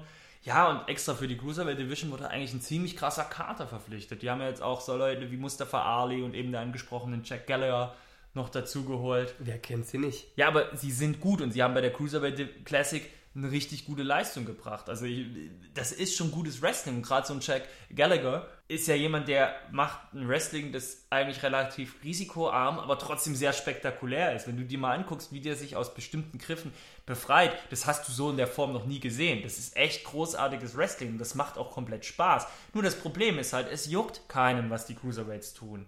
Und wenn sie noch nicht mal hundertprozentig das tun dürfen, was sie können, dann ist es halt nochmal ein Stück. Hinzu kommt noch das Problem, dass die Crowd bei diesen Cruiserweight-Shows komplett tot ist. Da ist nichts. Die interessiert das nicht. Die Frage ist, warum kommen sie dann? Naja, die sind ja da. Das wird ja nach Raw aufgezeichnet. Nee, nach SmackDown wird's. Nee, nach Raw wird's aufgezeichnet, aber nach SmackDown gesendet. Und das ist irgendwie so ein Ding. Die haben bei der ersten Show haben sie die Leute aus den hinteren Rängen nach vorne geholt, weil schon so viele gegangen sind. Ja, ja. Und das ist halt irgendwie ein komisches Zeichen, ein schlechtes Zeichen. Das ist schade, weil die Leute haben sie. Die müssen versuchen, Stories reinzubauen. Sowas ist der richtige Ansatz. Das muss passieren. Die, ich muss das Gefühl haben, die gehören zur WWE. Die gehören dazu und das habe ich nicht. Ich habe völlig den Überblick verloren. Es gibt Raw, es gibt SmackDown, es gibt NXT, es gibt die Cruiserweights und jetzt kommt ja noch was Neues, noch zusätzlich dazu. Ich verliere die Übersicht, ich bin mir nicht ganz sicher, was das wird. Ich hoffe jetzt dadurch, dass Neville dazu kommt, Leute wie Alicia Fox sind jetzt dabei, dass da noch ein bisschen mehr Power reinkommt, dass alles ein bisschen besser geshowcastet wird, coole Geschichten reinkommen und dann hoffentlich wird das noch was und hoffentlich zeigen sie mal ein bisschen mehr. Weil ich kann auch nicht jedes Mal den gleichen Suicide Dive sehen, dass jedes Mal wie einer über, über Seil springt auf die Gegner mit dem Splash. Es ist cool, aber das siehst du halt jedes Mal, wenn du eine Show anguckst von der WWE. Und das ist halt irgendwo auch dann langweilig. Hoffen wir das Beste. Kevin, ich bin gerade so im Redefluss. Lass mich noch weiterreden. Wir müssen nämlich über Total Nonstop Deletion sprechen. Wir hatten es ja schon mal in einer der letzten Ausgaben, dass das, was Matt Hardy bei TNA gerade so abzieht und das, was der an Kreativität rauslässt, der Wahnsinn ist. Und ich habe mir hier so ein kleines Protokoll geschrieben, was passiert ist bei Total Nonstop Deletion, eine Spezialausgabe von Impact Wrestling, der wöchentlichen Show von TNA. Matt Hardy lud nämlich für eine Folge von Impact Wrestling am 15.12. auf seine Farm nach North Carolina ein. Und von dort aus wurde eine komplette Episode ausgestrahlt. Nein, nicht komplett, aber ein Großteil dieser Folge. Und das war einfach ein absolut unterhaltsamer, geiler Scheiß, den ich mir so nicht jede Woche angucken würde, aber der echt der Wahnsinn war. Schau dir das noch an. Und liebe Zuschauer, schaut auch euch das an. Ich werde euch mal kurz erzählen, was da so passierte. Es gab gleich zu Beginn ein Wortgefecht zwischen Rockstar Bud, nee, Rockstar Spud, Entschuldigung, und Matt Hardy. Da haben sie ein bisschen gekappelt. Rockstar Spud ist halt hingekommen auf die Farm, wollte da halt, hat sich halt beschwert, dass der Sohn von Matt Hardy, King Maxwell, mehr TV-Zeit bekommt als er, ein ehemaliger X-Division-Champion. Und das hat sich Matt Hardy natürlich nicht bieten lassen. So redet keiner über seinen kleinen einjährigen Sohn. Deswegen hat er gleich ein No-Disqualification-Match zwischen King Maxwell und Rockstar Spud angesetzt. Und natürlich hat das King Maxwell gewonnen. Das war, das war, halt, das war halt echt grandios. Maxwell ist in so einem, ist so in so einem kleinen Elektroauto, in dem er drin saß, zum Ring gefahren. Das war schon ziemlich geisteskrank. Ja, und dann kam halt der äh, Gärtner der Hardys, hat Rockstar Spud ein, mit dem Elektroschocker eine verpasst. Maxwell ist dann zu Rockstar Spud getorgelt, hat ihn gepinnt und somit gewonnen. Ich würde glaube, das wird eine Streak für King Maxwell. Naja, und dann ging es weiter. Das Schöne war, diese Sendung wurde immer wieder von einer Art ja, Nachrichtenschalte unterbrochen. Action News haben sie genannt, wo dann in so einen Newsraum geschaltet wurde. Da hat einer kommentiert, ja, nach dem Motto, ja, auf der Farm in North Carolina bei den Hardys, da ist die Hölle los. Bitte verlassen Sie weiträumig das Gebiet, nähern Sie sich dem nicht. Auf der Farm, wo der Ring, in der Scheune, in der der Ring war, waren auch Zuschauer, waren auch TNA-Zuschauer. Nicht viele, aber ein paar und haben sich das angeguckt. Und das wurde halt perfekt genutzt, um eben Wrestler, die zur Farm fahren, weil jeder wollte zur Farm und auf eigene Gefahr sind alle zu der Farm. Keiner weiß, was mit ihm dort geschieht. Und die haben dann halt noch einen Außenreporter dann gehabt, der so die Leute noch interviewt hat, die gerade zur Farm gefahren sind und so. Das hat so ein bisschen Atmosphäre gegeben. Dann stand das nächste Match an. Itch Reed, eine abgetretene Jeff Hardy-Version. Das ist ein neues alter Ego von Jeff Hardy. Itch Reed trat an in seinem Ringdebüt gegen Chad Sterling. Und das ist kein Witz. Das Gimmick von Itch Reed ist, dass er an Narkolepsie leidet. Das heißt, er schläft einfach so ein. Der kann nichts dran ändern. Und dann ist er während des Matches eingeschlafen. Und die Fans haben nicht gerufen, er soll aufwachen, er soll aufwachen. Ist er dann auch, hat letztendlich das Match auch gewonnen, hat Chad Sterling noch durch den Tisch gejagt. Im Sleeper heute wahrscheinlich. Ja, sehr gut.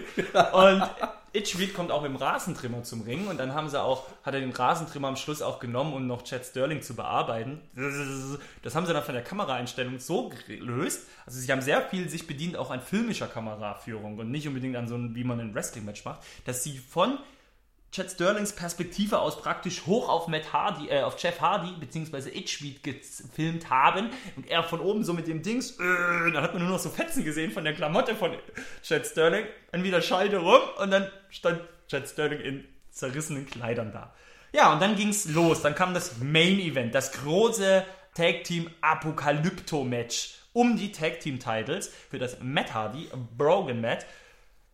Alle Tag Teams eingeladen hat, die kommen wollten. Offene Herausforderung und es sind auch ganz viele Tag-Teams gekommen. Was heißt ganz viele? Es sind einige Tag-Teams auch gekommen, die gar nicht zur TNA gehören. Unter anderem waren nämlich dabei die Helms Dynasty. Es waren unter anderem dabei DK. Es waren unter anderem dabei Rockstar Spud zusammen mit Hornswoggle. Und, das ist kein Witz, der Rock'n'Roll Express. Ricky Morton und Robert Gibson sind aus der Rente zurückgekommen und haben dort mitgemacht. Die zwei alten Männer. Es war der Wahnsinn. Und es ist so viel passiert, es wurde im Endeffekt wie ein Film da geschnitten und dargestellt. Es war kein klassisches Match. Zu Beginn erstmal Alarm, Alarm, äh, äh. Dann wurde Gas in die Scheune von Matt Hardy reingemacht und die Leute wurden evakuiert, die Zuschauer. Die mussten alle schnell das Gelände verlassen.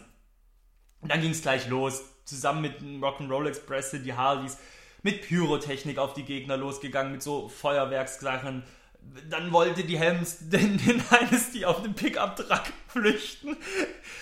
Springen hinten drauf, fahren weg, Matt Hardy hinterher, auf den Pickup-Truck hinten drauf, dann wird sich auf den fahrenden Pickup-Truck geschlagen. Jeff Hardy setzt sich auf ein Motocross-Motorrad, rast hinterher, wie in einem Actionfilm. Dann wartete vor dem Anwesen eine Armee von Wrestlern, die nicht rein konnten. DK haben sich dann ans Tor gestellt und haben jeden Einzelnen, der da reinkam, abgefertigt. Und es war völlig geisteskrank. DK haben einem sogar das Genick gebrochen. Bam, so, so eine Move. Ein anderer wurde mit einem Stein der Schädel eingeschlagen. Es ist kein Witz, das ist da passiert. Dann wieder ein Schwenk rüber zu dem Match zwischen ach, gegen äh, die, die Helms Dynasty gegen die Hardys. Es war ein ständiges Durcheinander.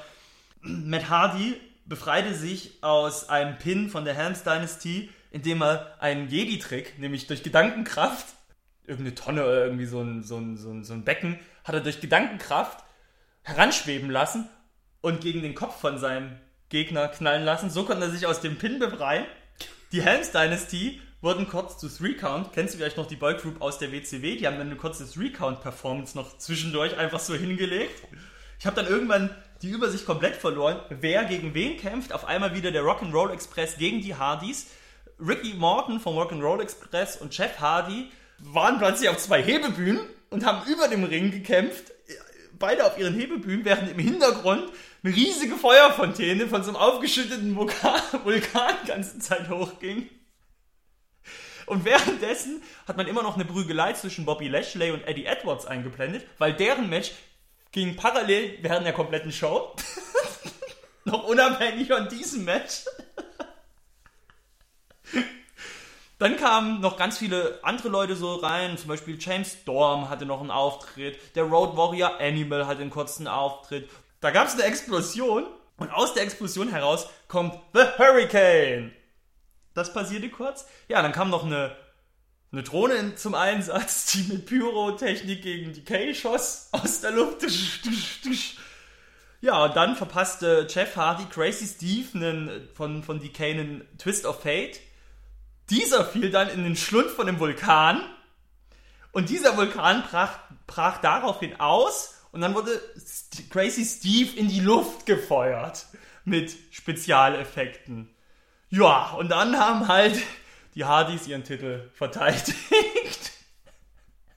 Das war das es war total wirr, ich weiß, aber das waren so die Highlights, die Dinge, die da so passiert sind. Es war absoluter Wahnsinn und ich muss ganz ehrlich sagen, Matt Hardy macht gerade aus dem Pro Wrestling etwas komplett Spannendes und Einzigartiges. Das war so unterhaltsam und so ein riesen Gaudi. Aber wie ich sagte, das brauche ich nicht jede Woche. Aber für das, was es war, war es einfach unfassbar unterhaltsam.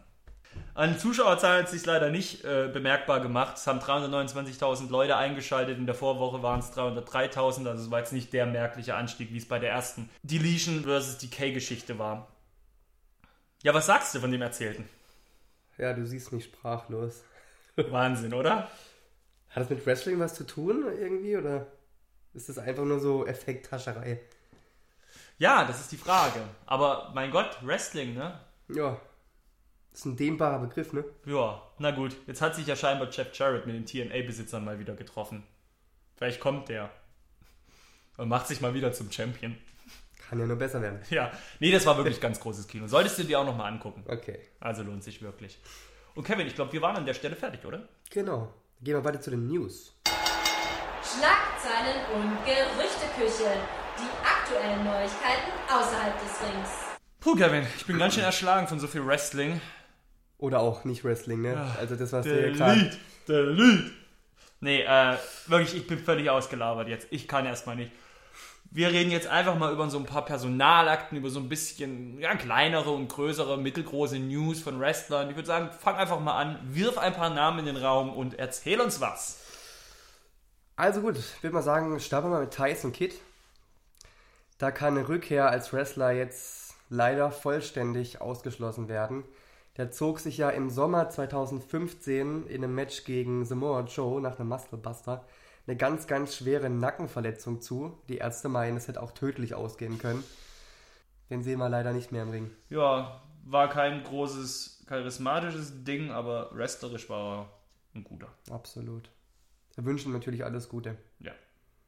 Hat anscheinend immer noch Taubheitsgefühle. Ah, ekelhaft. Ähm, ob das weggeht, weiß man leider nicht. Hm. Ich habe, ich meine auch gelesen zu haben, die Quelle ist mir jetzt nicht mehr bekannt, dass diese Verletzung zu 95% tödlich ist. Also der hat wirklich fett Glück gehabt. Wahrscheinlich, weil er eben so eine krasse Nackenmuskulatur hat. Ne? wahrscheinlich. Das ist das. Wir wären wahrscheinlich weg gewesen. Ja, Das ist du vielleicht. so nächster Punkt, ey. Alter. Ric Flair hat einen neuen WWE-Vertrag unterschrieben. Das heißt, wir sehen ihn jetzt öfter bei Raw. Wir freuen uns. Soll wieder wöchentlich eingesetzt werden, gell? Ja, die Rolle, die er da einnehmen soll, ist noch nicht so bekannt. Wahrscheinlich stellt er sich gegen die Tochter Charlotte Flair. Oh, hoffentlich nicht auf die Seite von Bailey. Ah, das muss nicht sein. Die soll alleine machen. Ja, bin auch dafür. Und nicht nur Ric Flair hat einen neuen WWE-Vertrag, nämlich auch Mickey James. Von der hatten wir es ja in der letzten Ausgabe Mhm. bei NXT. Hat ja ein Match, ein Match gegen Asuka. Und die ist jetzt auch wieder da und soll ab Januar 2017 bei SmackDown eingesetzt werden. Ich glaube, da können wir uns drauf freuen. Ja, das klingt spannend. True Gulag hat auch einen Vollzeitvertrag jetzt unterschrieben. Auf den freuen wir uns noch nicht so sehr, ne? Ja, er trat ja schon bei den Cruiserweight-Shows auf, äh, hier und da, aber ich glaube, das war immer nur auf Honorarbasis und jetzt Ja. ist er voll dabei. Ja, mein Genau. Gott. Hat einen geilen Morgenmantel, mit dem er immer zum Ring kommt. Ach, der ist es. Dann haben wir leider eine nicht so gute Nachricht. Zack Ryder hat sich ja am 13.12. bei SmackDown eine schwere Knieverletzung zugezogen, wurde auch schon operiert und fällt jetzt aber vier bis neun Monate aus. Ja. Das ist echt bitter natürlich. Die waren ja jetzt Herausforderer Nummer 1 auf dem Tag-Team-Titel. Ja, er hat jetzt getweetet. Er bleibt Nummer 1 Herausforderer und er kommt wieder. Ja, hoffen wir es für ihn. Ja, hoffen wir's. Jetzt muss der ganz stark sein. Ja. Bailey hat sich verlobt. Und zwar mit dem Independent Wrestler Aaron Solo. Die Hochzeit findet nächstes Jahr, 2017, statt. Traurig? Ach Quatsch. Doch schön. doch schön, freue mich doch. Doch schön, wenn sich da zwei Leute finden.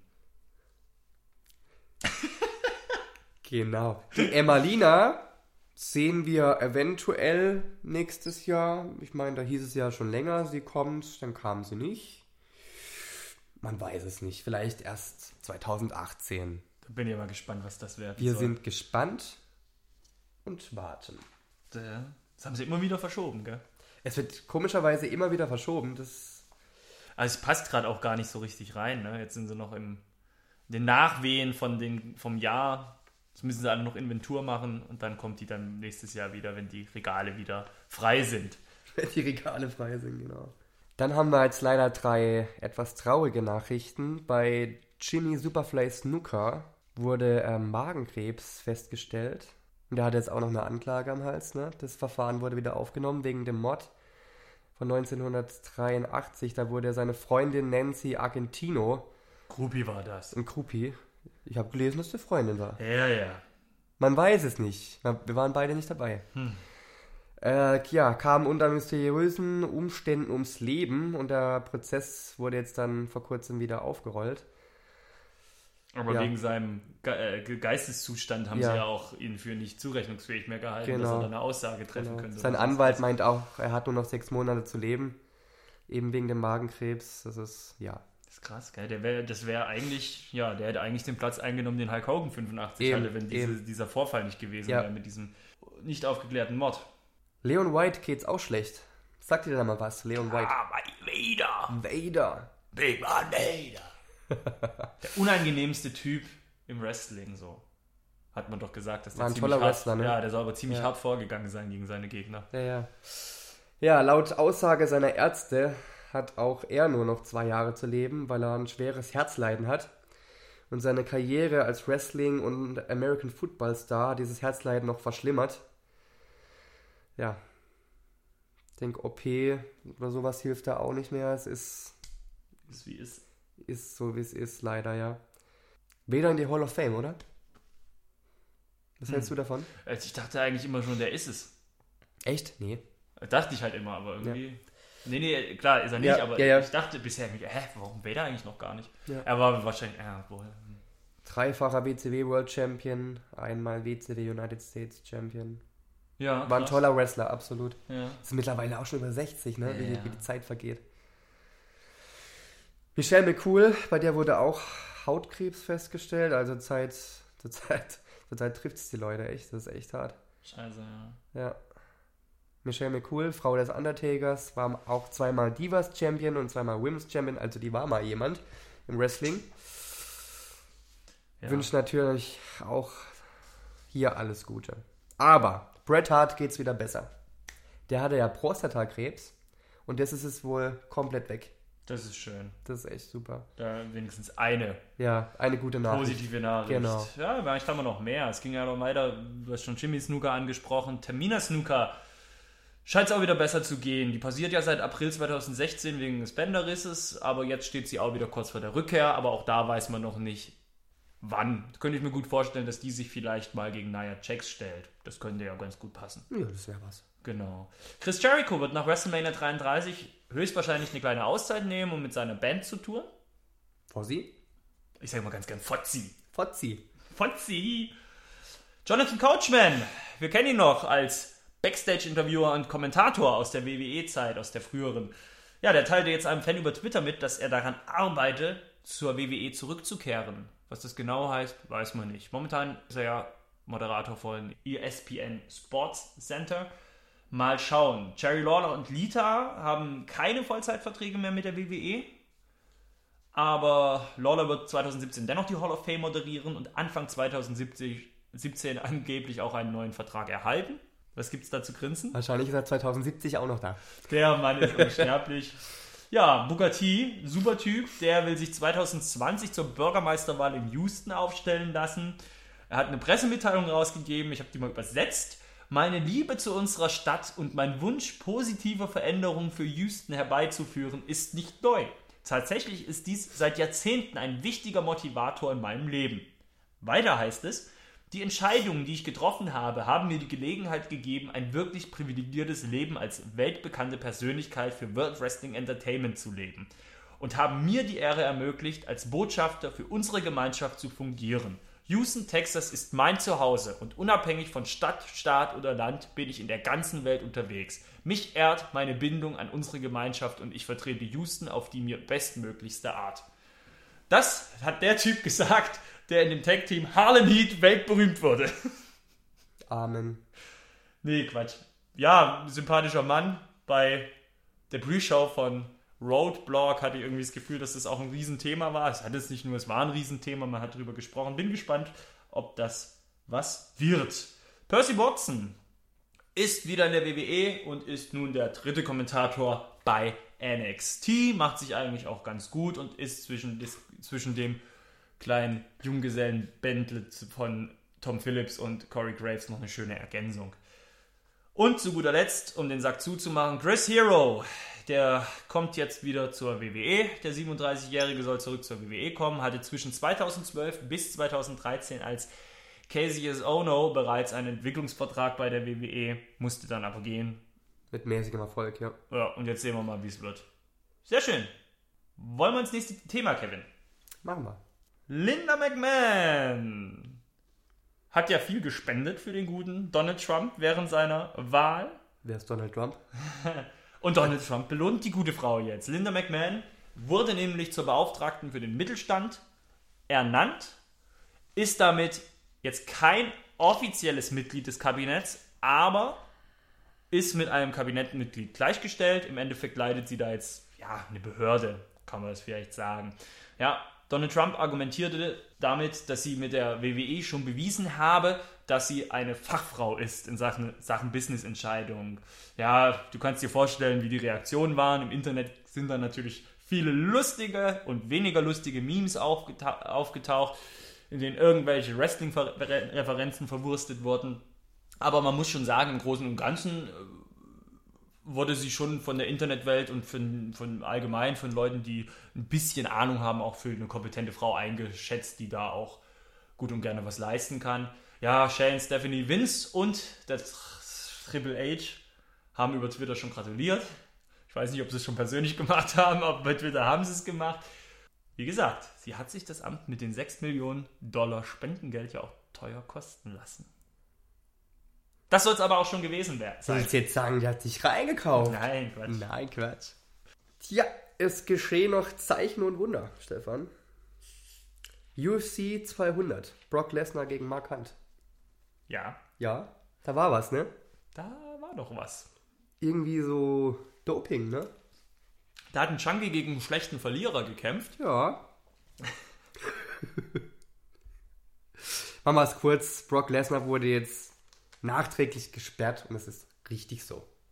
Und ein zwar Jahr. rückwirkend. Das, der Kampf war im Juli 2016. Er ist jetzt also rückwirkend äh, gesperrt für ein Jahr. Und muss Strafe zahlen, wobei diese Strafe lächerlich gering ist. 250.000 Dollar. Wie viel hat er bekommen für den Kampf? 2,5 Millionen. Ja. Also 10% Gute Rechnung, gut gerechnet. äh, Dreisatz? Taschenrechner, Stefan. ähm, ja, äh, lächerlich an sich. Die, die, die Geldstrafe ist lächerlich. Ja gut, man muss aber dazu sagen, auch der Kampf wurde als ungültig erklärt. Also der Ne, Der Sieg wurde ihm aberkannt, ja. Genau, ja gut, aber nee, er, es wurde halt ungültig. Das heißt jetzt nicht, dass er deswegen verloren hat. Also ungültig, das komplette Match, als ob es nicht stattgefunden Ja. hätte. Ja, sorry, Haarspalterei. Ja.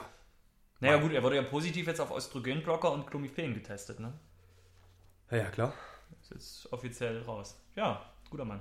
Aber wie du sagst, Ja, guter Mann, ja. wird, wird, wird ihn halt auch überhaupt nicht jucken so. Als ob der jetzt auch vorhat, innerhalb eines Jahres jetzt da nochmal anzutreten. Nee, natürlich nicht.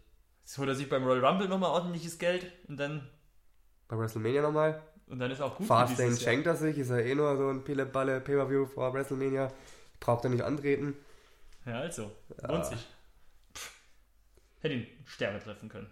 Ja, jetzt haben sie bei der WWE auch einen neuen Titel eingeführt. Um den wird Brock Lesnar sicherlich nicht antreten. Den WWE United Kingdom Championship. Der wird am 15.12., nein, am 15.12. wurde der in London angekündigt, in der O2 Arena von Triple H und soll am 14. und 15. Januar in einem Turnier, das live auf dem WWE-Network übertragen wird, ausgefochten werden. Das Ganze findet im Empress Ballroom in Blackpool statt und ist bereits ausverkauft. Naja, was ist der Hintergrund? 16 Wrestler mit britischem Hintergrund treten gegeneinander an und kämpfen das Ding aus. Du guckst so. Ich verstehe den Sinn nicht dahinter. Ja, gut, äh, sie wollen ja jetzt dann auch damit eine wöchentliche Show einführen fürs Network, das aus, das in England auch, die auch in England produziert wird. Ich sag dir ganz ehrlich, die haben einfach gesehen, es gibt in England gibt es gute Sachen und die wollen sich die Leute abgreifen, die wollen direkt am Puls sein. Die haben bisher ganz schlechte Kontakte nach Europa, was Wrestler angeht. Die müssen alle rüberkommen. Das ist ein riesen Geschieß. Gerade jetzt auch mit Au- Arbeitserlaubnis und so einem Gedöns kann ich mir gut vorstellen. Es ist nicht so einfach, in den Staaten zu arbeiten. Und so haben sie halt die Möglichkeit, sich Talente aus Europa abzugreifen. Und wenn du dir mal die anguckst, die Leute, die antreten, unter anderem Joseph Connors, Pete Dunne, Wolfgang und der Schnurrbartmann aus der WXW, Nee, hör auf. Tyler Bate. Den haben wir ja schon gesehen. Ja, der tritt auch an bei dem Turnier. Ja, also ich finde es von der Sache her eigentlich ganz spannend. Ich bin gespannt, was es wird, wie es dargestellt wird. Ich meine, mit diesem Empress Ballroom haben sie ja auch einen sehr edlen, einen sehr ja, pompösen Austragungsort sich ausgesucht, der halt passt. Ich denke mal, die werden so ein bisschen den Gentleman-Aspekt in dieser, in dieser Division, kann man es Division nennen? Oder dieser Art von Show, in dieser ja, Liga, diesem Ver- Mini-Subverband der WWE einführen. Das wäre eigentlich ganz cool. Nigel McGuinness und Michael Cole werden das Ganze kommentieren. McGuinness war Matchmaker und Kommentator bei Ring of Honor und sollte eigentlich 2009 schon bei der WWE anfangen, fiel aber durch Gesundheitstests und Belastungstests und so ein Gedöns. Ja, ich bin gespannt. Den Gürtel haben sie ja jetzt auch schon gezeigt, veröffentlicht, gleich in dem Zuge. Sieht eigentlich relativ schick aus, finde ich. Da ist das Wappen von dem Vereinigten Königreich drauf. Äh, die Löwen von Lüllewin dem Großen und die britischen Kronjuwelen sind auch noch mit abgebildet. Das ist so ein bisschen schick gemacht. Finde ich eigentlich ganz schick. Okay. Du bist kein Ja, großer. da freue ich mich schon auf 2018. Auf den WWE German-Titel. Ah, ich glaube nicht. ich glaube, da wird eher noch was Asiatisches passieren. Wahrscheinlich eher, ja. Die wollten doch eigentlich in, die, in der Zeit ein Damensturnier machen. Haben wir da nicht auch schon mal Women's Classic? Ja. Haben wir da nicht mal schon drüber Ja, gesprochen? das hatten wir. Das könnte auch passieren. Ja, ich habe jetzt heute ein Interview gelesen mit Triple H, wo sie ihn auch gefragt haben, ob er nicht das Gefühl hat, dass es so ein Überangebot gibt. Und äh, er hat gesagt, nö, man muss ja nicht alles immer sofort gucken. Man kann es ja auch auf On Demand gucken, aber das ändert es nicht. Also Ja. ich tue mich, ich tue mich schon schwer. Also ich muss sagen, hinterherzukommen, jedes Angebot, das die WWE mir im Network anbietet, zu gucken, ich komme da nicht hinterher. Ich habe so meine Shows, die ich äh, jede Woche gucke auf dem Network, This Week, äh, NXT, Cruiserweight Division, momentan noch 205 und dann gerade noch Storytime und Talking Smack. So, die Sachen gucke ich halt. Das gucke ich beim Sport und so, aber dann ist halt schon echt, aber auch Sense fast schon. Und dann halt hier und da so ein Pay-Per-View noch und eine andere Sache, aber ist schon schwierig, das alles zu verfolgen. Ja, ist auch zeitaufwendig, ne? So viel Zeit hast du halt auch nicht. im- Nee, wie gesagt, ich gucke ich guck halt, ich gucke guck viel von dem Wrestling-Zeug halt beim Sport machen. Da passt es gut, das pumpt einen auch ein bisschen auf, aber ja, jetzt mal hinsetzen und da mal ein bisschen drei Stunden Wrestling gucken am Tag geht halt nicht. Also gibt es auch noch so viel anderes geiles Zeug, was man gucken will. Ja, Stefan, Kevin Owens hatten wir heute schon im Programm. Mhm. Der hat sich jetzt vor kurzem ordentlich einen geleistet, meiner Meinung nach. Die Sache fand statt am 10.12. in Lowell in Massachusetts. Wie heißt die Stadt? Lowell. Wow. Lowell. Wow. wow. wow. Geht's dir gut? Mir geht's spitzenklasse. Ist ja Weihnachten. Natürlich. War schön gestern, ne? Ja, Mega. So, wieder zurück zum Thema. Also, Owens sprach einen siebenjährigen, die Betonung liegt auf siebenjährigen Fan auf sein Roman Reigns T-Shirt an. Also nicht auf das Shirt von Kevin Owens, der hat natürlich kein Roman Reigns T-Shirt an, sondern auf das T-Shirt des Jungen. Er meinte zu ihm, dass dieser besser kein Owens-Shirt mehr kaufen sollte und er soll auch niemals auf die Idee kommen, ihn jemals anzufassen. Und das wohl in einem Ton, das jetzt nicht unbedingt so, hey, das nächste Mal kaufst kein Shirt von mir und anfassen darfst mich auch nicht, sondern äh, So wie er mit Chris Jericho reden nat na, natürlich. Nach dem Match gegen äh, Roman Reigns hat er das übrigens, dass er verloren hatte, rief er dann noch, ich bin dein Vater zu, zu, zu dem Jungen.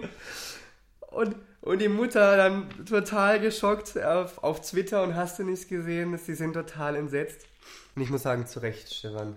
Leider. Ich finde, da hat er sich ein bisschen was geleistet. Finde ich gar nicht. Find, ernsthaft? Guck doch mal an, wie die Mutter reagiert hat. Als ob sie noch nie Wrestling gesehen Um die Mutter hat. geht es mir nicht. Es geht um das. Um Es die, geht, es geht mir um das siebenjährige Kind, das es nicht, dass ein, die, okay, dass die das Mutter. nicht einschätzen kann. okay, okay. Dass die Mutter völlig überreagiert hat, der Meinung bist du nicht. Also ich habe jetzt nicht genau gelesen, was sie alles geschrieben hat. Sie hat halt gemeint, sie ist wahnsinnig enttäuscht und WWE soll sich schämen. Ich, ja, Nee, und das regt mich aber auch. Jetzt sagen vom Jungen nicht. Erstmal, dieses Videoleak kam ja online. Also man hat es ja sehen können, in Ja, welchem ja. Ton. Er hat ja wirklich mit ihm gesprochen, so wie es ein Bösewicht tut. Und wenn der Junge nicht einschätzen kann, dass er gerade mit einem Bösewicht redet, der seine Rolle da spielt als Wrestler, dann sollte der Junge nicht Wrestling gucken. Es ist wirklich, dann ist er zu jung für Wrestling. Fertig. Und dann ist die Mutter schuld, dass sie nicht aufpasst. Weil das, was Kevin Owens meiner Meinung nach da getan hat, ja, das ist hart, aber das ist halt einfach die Show und das ist die Rolle von Kevin Owens. Fertig. Und wenn ich mich jetzt in die Rolle hineinversetze von dem Jungen, ich wäre ja Stars crushed so. What? Kevin Owens hat sein Kevin Owens Ding an mir durchgezogen. Und man muss auch mal die Kirche im Dorf lassen, so ein Ausspruch wie I'm your daddy, das heißt ja nicht, ich bin dein Vater, so wie in Deutschland, das ist ja so, ein, so eine Floskel, die, die es im Englischen gibt. Also das ist jetzt nicht, hat jetzt nicht diesen, diesen Maße. Und Kevin Owens hat danach ja auch nochmal getwittert, so nach dem Motto, ja, hey, äh, jetzt hier groß die Fresse aufreißen, nach dem Motto, äh, nur damit man kostenloses Merchandise abgreifen kann. Hat er den ja vorgeworfen noch. Aber ich finde es falsch, da jetzt zu sagen, dass er überreagiert hat, weil damit würde man ihm eine Handbremse anlegen, im schlimmsten Falle, die er nicht braucht. Und zweitens finde ich es auch ganz schlimm zu sagen, ja, die, die, nicht die Schuld von dem Jungen. Nein, der hat sich bewusst dahingestellt, ganz vorne hin. Der hat ja gesagt, er kriegt auch ein T-Shirt von Kevin Owens. Das heißt, er hat sich mit Kevin Owens beschäftigt. Er weiß, was Kevin Owens so tut. Sorry. Und Kevin Owens hat nichts Schlimmes gesagt. ja, gut, ist es die Frage, ob man da so ein siebenjähriges Kind so Ganz ehrlich, So, es so ging mir noch nicht weit genug. mit ins Programm nehmen. Also ich finde, wenn er da irgendwelche Jugendlichen anpöbelt, die das, dieses verstehen, Ja, glaubst du nicht, dass der Junge das nicht versteht? Was da, was da für Worte das gefallen- wissen wir nicht und das weiß Kevin Owens wahrscheinlich auch nicht, wenn da so ein kleines Kind steht. Ja, aber das muss die Mutter wissen. Und wenn die die Mutter dahin stellt, ihr Kind, einen Siebenjährigen, in eine Wrestling-Show, ganz vorne hin, wo Kontakt zu den Wrestlern ist, wo eben zum Spiel dazugehört, dass die Wrestler auf die Fans eingehen, sowohl die Guten als die Bösen, aber sie ihren Sohn da mit hinnimmt, dann, sorry, ich als Wrestler, der da in meiner Rolle ist und vor allem auch gerade verloren hat, hat er verloren? Nee, hat er Er gewonnen. hat, äh, nee, nee, hat verloren gegen Roman Genau, Roman der Reigns. da völlig angepisst runtergeht und du stehst da mit deinem Roman Reigns T-Shirt. Es tut mir leid. Das gehört einfach zur Show dazu. Und wenn die Mutter das schockiert, dann sollte sie sich vorher überlegen, wo sie mit ihrem Sohn hingeht. Ganz ehrlich. Ich finde, da, hat- ich finde, da hat die Mutter versagt. Und klar, es war hart von Kevin Owens, aber das ist nun mal Wrestling. PG-13, tut mir leid, fertig. Ich finde es überzogen und ich finde, ich habe halt Angst, dass wegen so einer Aktion äh, Kevin Owens eine Handbremse angesetzt wird. Und das wäre scheiße, weil, wie gesagt, das ist Wrestling, das ist ein Bösewicht und der ist wenigstens noch ein richtiger Bösewicht. Das darf er auch sein, das ist auch richtig, aber bei einem siebenjährigen Kind das so in, in seine Rolle mit einzubeziehen, fand ich, fand ich falsch von ihm. Wenn er da fünf Jugendliche anpöbelt oder irgendwas, dann ist mir das völlig wurscht, das ist ja geil. Aber da, er kann nicht einschätzen, wie das Kind darauf reagiert. Und das Kind war halt einfach mal sieben Jahre alt. Klar, es ist eine Wrestling-Show. Das Kind weiß das, die Mutter weiß das, aber das Kind ist sieben Jahre alt. Und der Owens kann nicht einschätzen, wie das Kind darauf reagiert. Gut, wir wissen nicht, vielleicht hat das Kind, wir haben, wir haben es nicht gesehen, wir wissen es nicht, vielleicht hat das Kind ja gerufen. Kevin Owens, du Loser, ah, du hast verloren, Roman Reigns, Roman Reigns. Vielleicht, weißt du, vielleicht, du weißt ja nicht, was für eine Kommunikation davor stattfand. Das sind so Sachen. Ich kann mir nicht vorstellen, dass Kevin Owens einfach zu dem Jungen hingegangen ist, gesagt hat, deine Fresse passt mir nicht, dir gebe ich es jetzt. So, das, weißt du, das kann ich mir halt auch nicht vorstellen. Deswegen ist das eher ein bisschen, Ja. Bisschen schwierig. Und selbst wenn auch das, kann er sich schenken bei einem siebenjährigen Kind. Vielleicht, sah der schon, vielleicht hatte der schon einen Bart und sah viel älter aus. Ja, genau. Das weißt du nicht, das, das, das Video ist von hinten. Der hat den Kakaobart wahrscheinlich. Ja, genau. Was mich dann im Nachhinein noch wahnsinnig aufgeregt hat. Du weißt, ich bin ja äh, kein, kein Fan von Internet und, und, und Twitter und Facebook und hast du nicht Die gesehen. moderne Welt, nix für dich. N- Nein.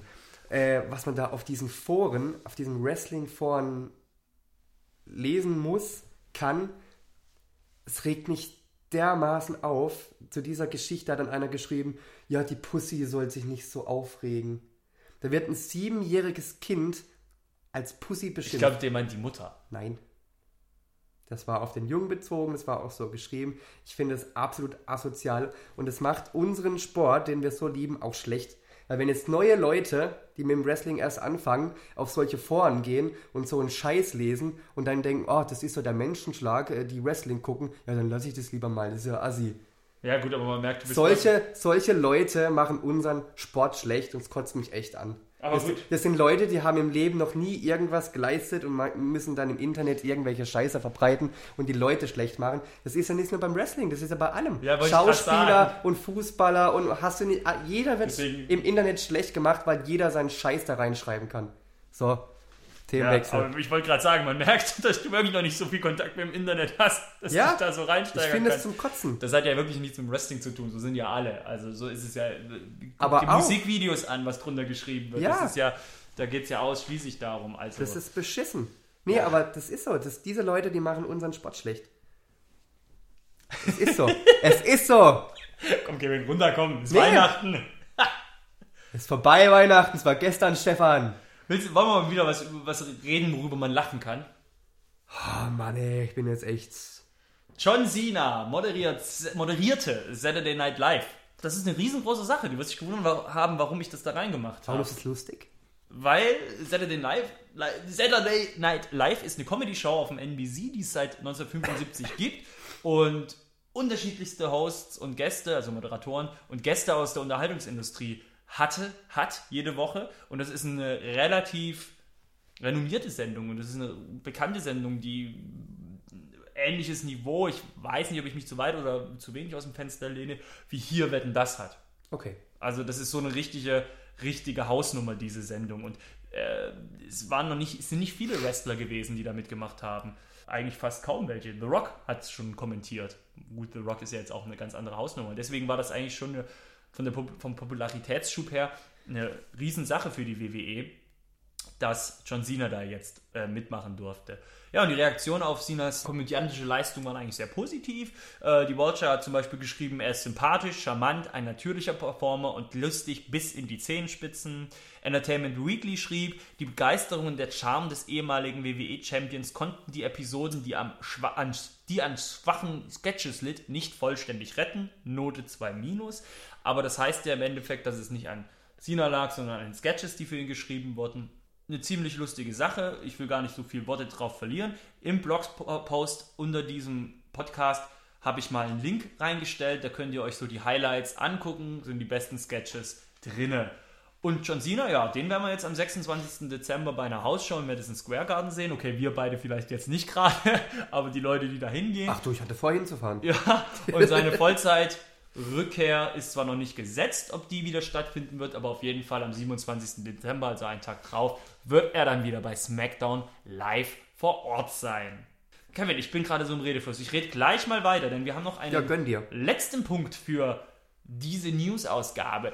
Auf dem WWE-Network ist ein Special online gegangen. Die autorisierte Story der ECW. Paul Heyman saß in einer Runde mit ein paar illustren Gästen aus der Zeit der alten ECW und sie haben sich unterhalten über ein paar Anekdoten, über das, was da stattfand. Und es war eine furchtbar unterhaltsame Sendung und deswegen habe ich sie mit ins Programm reingenommen.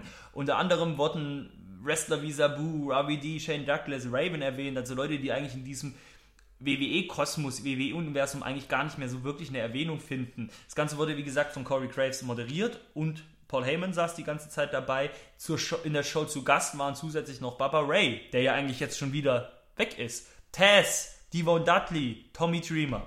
Ich hatte stellenweise das Gefühl zwar, dass es eher eine Werbung für die ECW-Shows, für den ECW-Katalog im Network war, um den mal so ein bisschen wieder publik zu machen, aber nichtsdestotrotz wurden sehr viele kleine Anekdoten erzählt. Paul Heyman outete sich als der absolute Popkulturkenner, weißt du, der sich so in der Welt des Hip-Hops, bei Nirvana und all solchen Sachen auskannte. Und man hat so ein paar Zusatzinformationen äh, mitbekommen. Zum Beispiel äh, haben sie über Musikpiraterie gesprochen, die sie im Endeffekt damals in ECW-Zeiten betrieben haben, indem sie sich einfach Musik für die Ein Entrances genommen haben bei ihren Shows, die sie eigentlich hätten gar nicht nehmen dürfen. Die haben sie einfach genommen und haben es laufen lassen in der Hoffnung, dass es keiner merkt. Paul Heyman hat halt erzählt, dass, dass seine Eltern zum Beispiel 4 Millionen in die ECW investiert haben im Laufe der Jahre, äh, um die immer wieder zu retten, um da immer wieder ein bisschen was reinzubauen. Und äh, spricht auch darüber, dass äh, über die Zeit, als Vince McMahon 1996 mit der ECW Kontakt aufgenommen hat, er hat auch drüber gesprochen, dass es mal Verhandlungen gab mit Disney.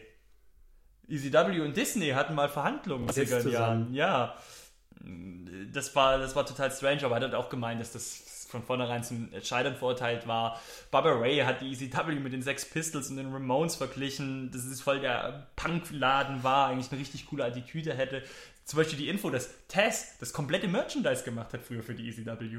Die ganzen Logos, all das, hat er alles gemacht. Es war natürlich auch sehr viel Heyman-Bauchpinseln, gerade auch von Corey Graves, der sich so als Fan geoutet hat. Man hat ECW mit dem Napster des Wrestling, der Wrestling-Industrie verglichen. Napster, die haben was eingeführt, das haben alle kopiert, aber Nap Napster ist untergegangen. Und alle waren am Ende schon fast den Tränen nah.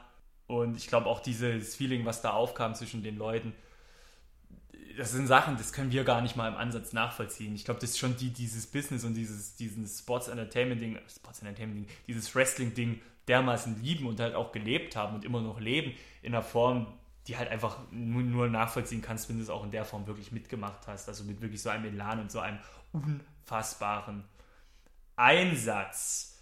Ja, und am Ende gab es noch einen schönen Brock Lesnar Seitenhieb von allen Beteiligten. Das fand ich auch ganz witzig. Also wie gesagt, schau es dir mal an. Lohnt sich wirklich. Und zum Abschluss von diesen News möchte ich noch eine kleine Randnotiz vielleicht, wenn wir gerade über das Network sprechen, geben. Die WWE möchte ja zukünftig auch Veranstaltungen von ausgewählten Indie-Promotions im Network zeigen. Da bin ich schon sehr gespannt, was das sein wird. Ich nehme fast schon mal an, Sachen aus England. Das kann ich mir nämlich sehr gut vorstellen.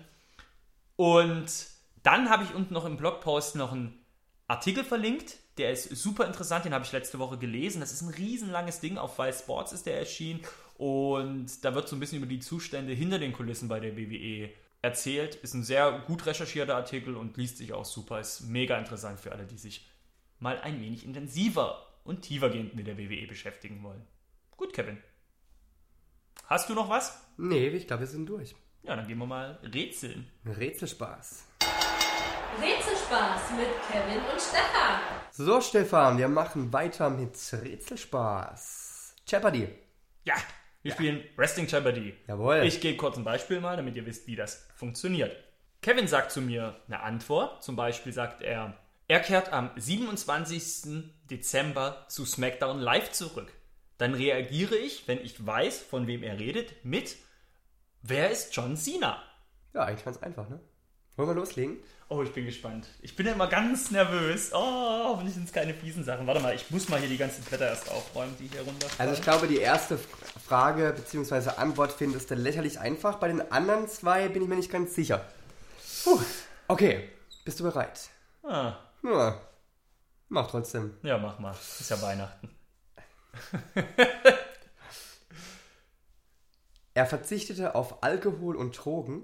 Vielleicht war er deswegen 434 Tage am Stück WWE-Champion. Wer ist Razor Ramon? Nein, Quatsch, das Ich hätte es jetzt fast abgekauft, Alter. Nein, nein, der Mann ist doch voll hart dran am Schnaps. Ähm, wer ist CM Punk? Das ist richtig. Ja, das war wirklich einfach. Das war einfach, ne? Oh je, ich bin ganz nervös. Oh nee. Jetzt, die nächsten zwei Fragen hab's, glaube ich, ein bisschen in sich. Der Ärmste gewann nie einen Einzeltitel in der WWE. Trotzdem hatte er bei jedem seiner Matches ein breites Grinsen im Gesicht. Batman hätte eventuell Angst vor ihm gehabt. Oh, wer ist Doink der Clown? Tatsächlich. Du Fuchs! Das ist meine Zeit. So. Dritte und letzte Antwort des Tages. Jetzt hast du es voll raus. Jetzt hast du das raus. Letztes Mal noch so, oh, Antwortfrage voll durcheinander gebracht, aber jetzt hast du es voll raus. Finde ich gut, machst dich gut. Top, Kevin. Aber ist ja auch Weihnachten.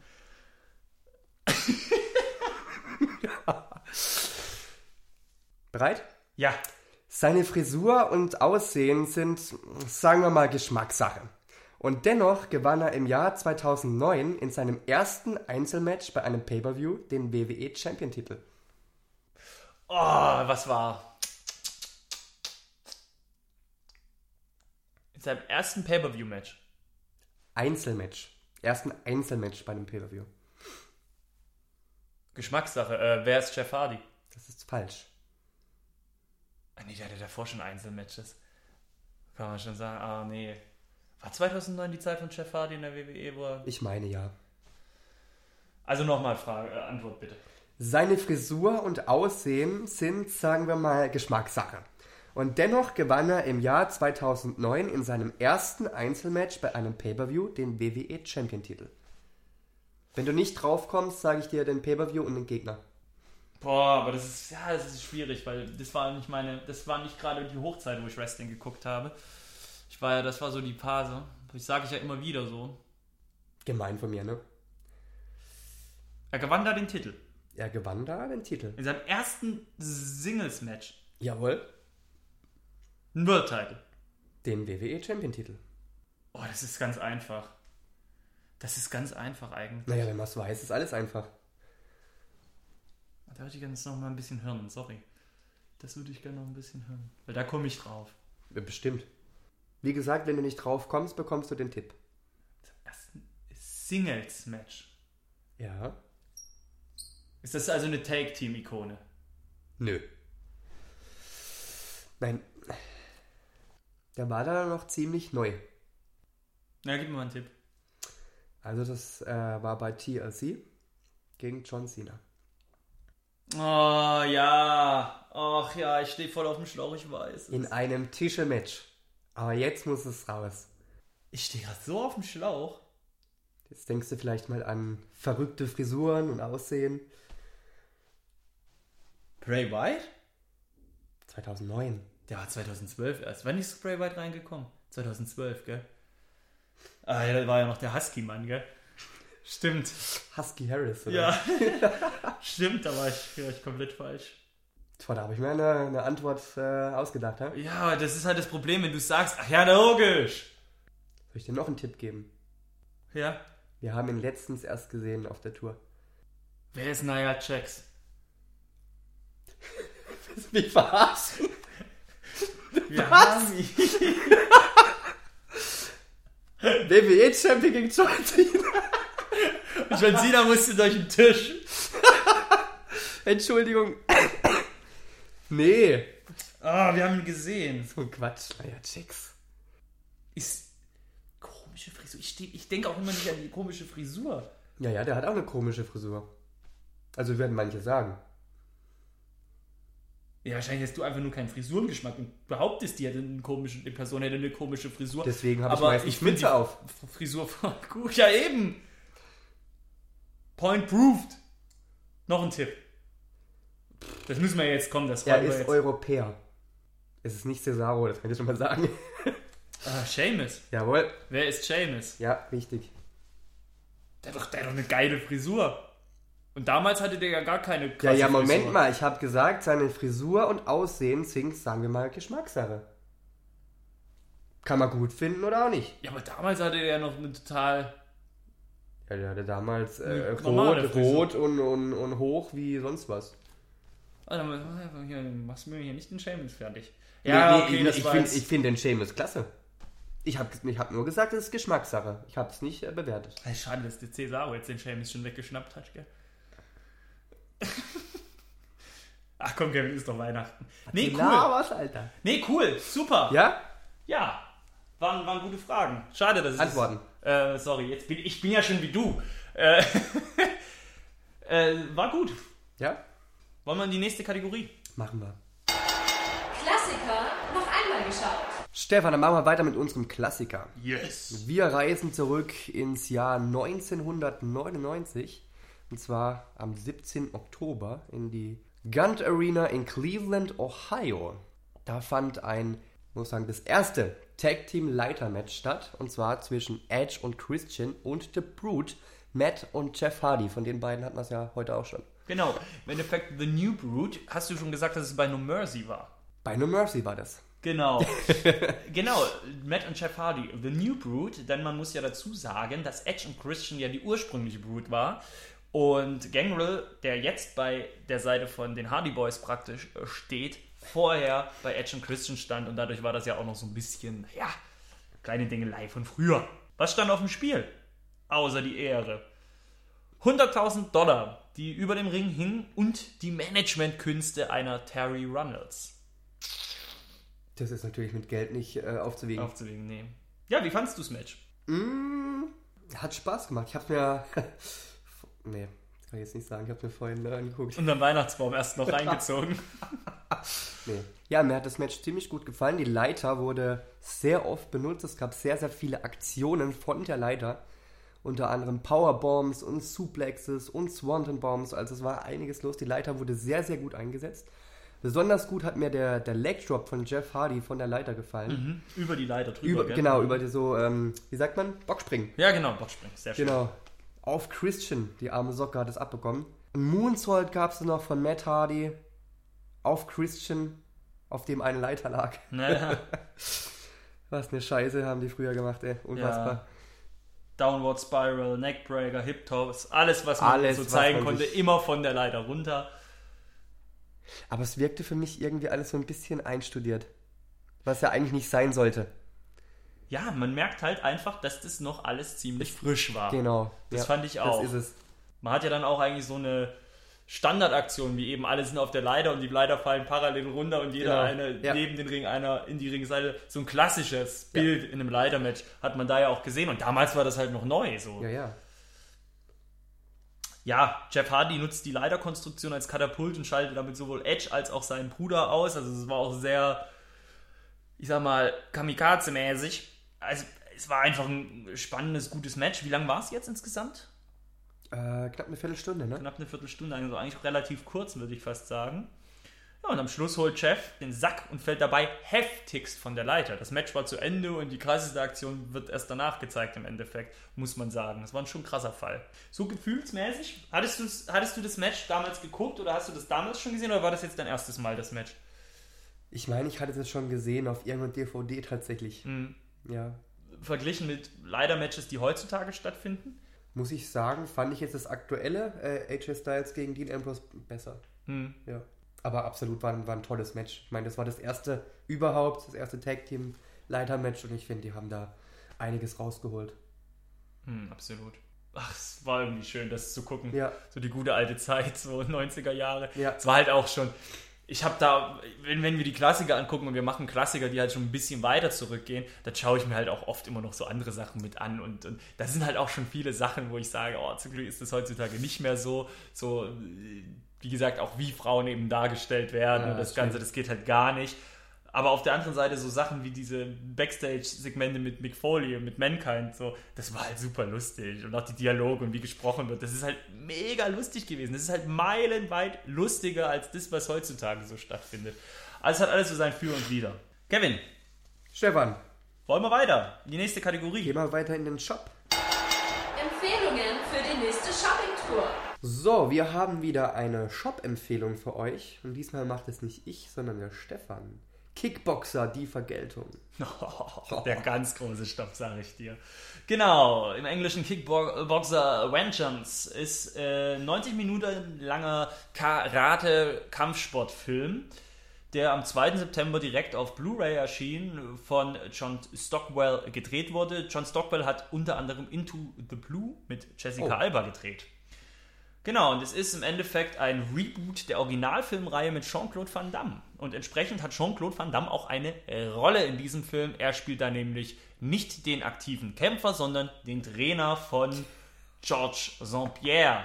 Und dann spielt auch Gina Carano, Alan Musi mit und Batista. Und Ja. Batista hat auch ausführenden Produzenten gemacht. Hoppla. Genau, und das ist auch der Grund, warum dieser Film hier auftaucht.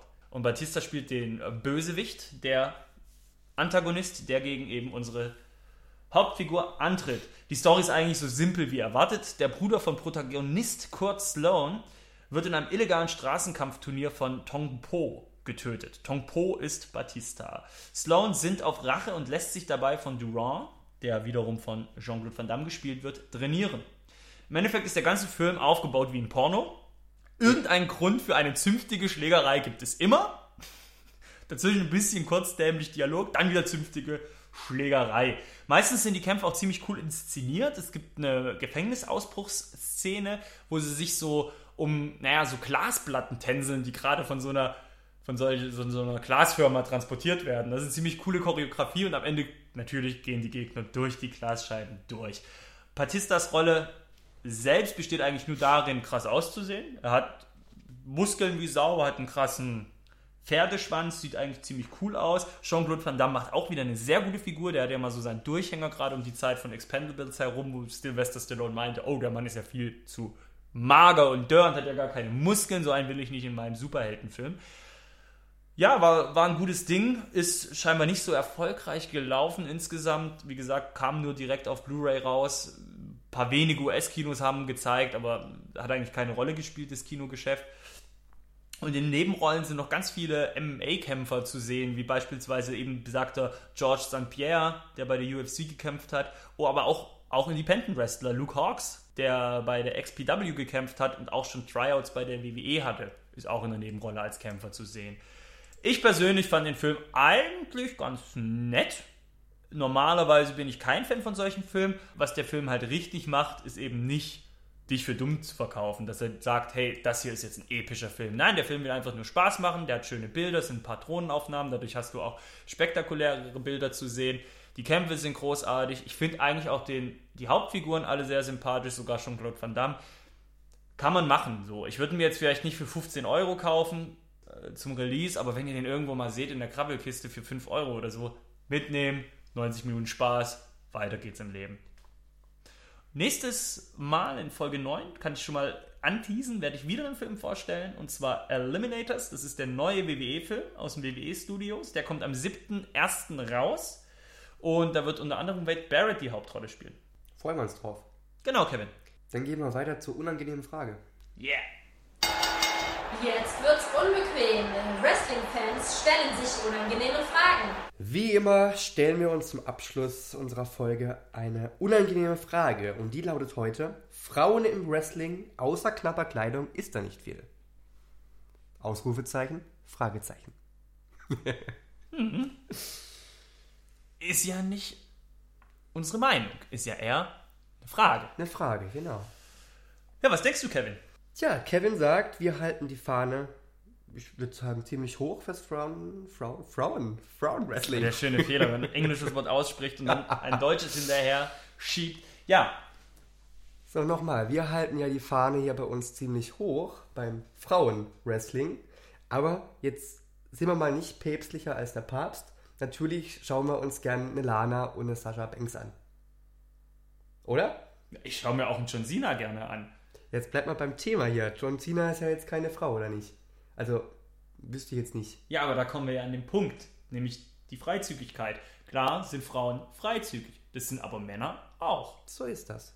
Ja, eben. Also ich finde, das eine darf man nicht um das andere sagen. Es gibt, es gibt einen gewissen Körperkult im Wrestling, der einfach vorherrscht. Das ist wahr. Schöne Körper, ästhetische Körper sind da klar im Vorteil. Die müssen natürlich jetzt nicht über aufgepumpt sein oder über hochsexualisiert mit, was weiß ich, gemachten Brüsten oder sowas, wie es vielleicht früher oft der Fall war in der WWE. Früher war es schlimm.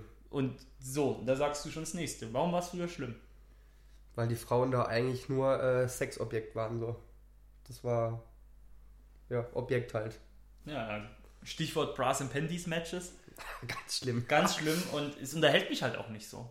Nee, absolut nicht. Das ist jetzt auch nicht, wo ich sage, oh, Guilty Pleasure oder so. Nee, das ist einfach nur langweilig. Und ich finde es einfach toll, dass heutzutage der Fokus eben auf der sportlichen Leistung liegt.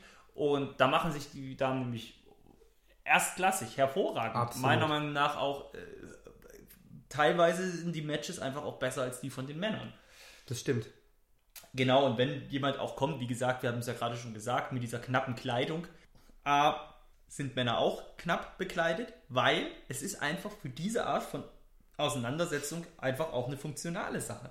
Du kannst die Leute nicht verhüllen in irgendwelchen Gewändern, weil sie eben beweglich sein müssen. Es geht ruppig zu, es ist hier und da wird muss angepackt werden und sonst was. Du kannst halt einfach auch, was Kleidung angeht, ja, ein sportliches Ding machen. Guckt euch doch mal den Schulsport an. Da kommen die, die, die Damen auch nicht in Jeans, die Mädels und sonst was. Die sind dann auch entsprechend sportlich angezogen und in der Regel auch knapper als den Sachen, in denen sie normalerweise rumlaufen.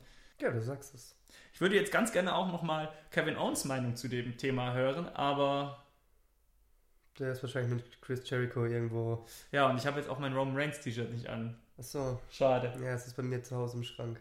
Hast du noch was zum Thema? Frauen im Wrestling. Im Wrestling. Frauenwrestling ist super und wird immer besser. Und ich finde es gut und es ist auch richtig so. Richtig. Richtig.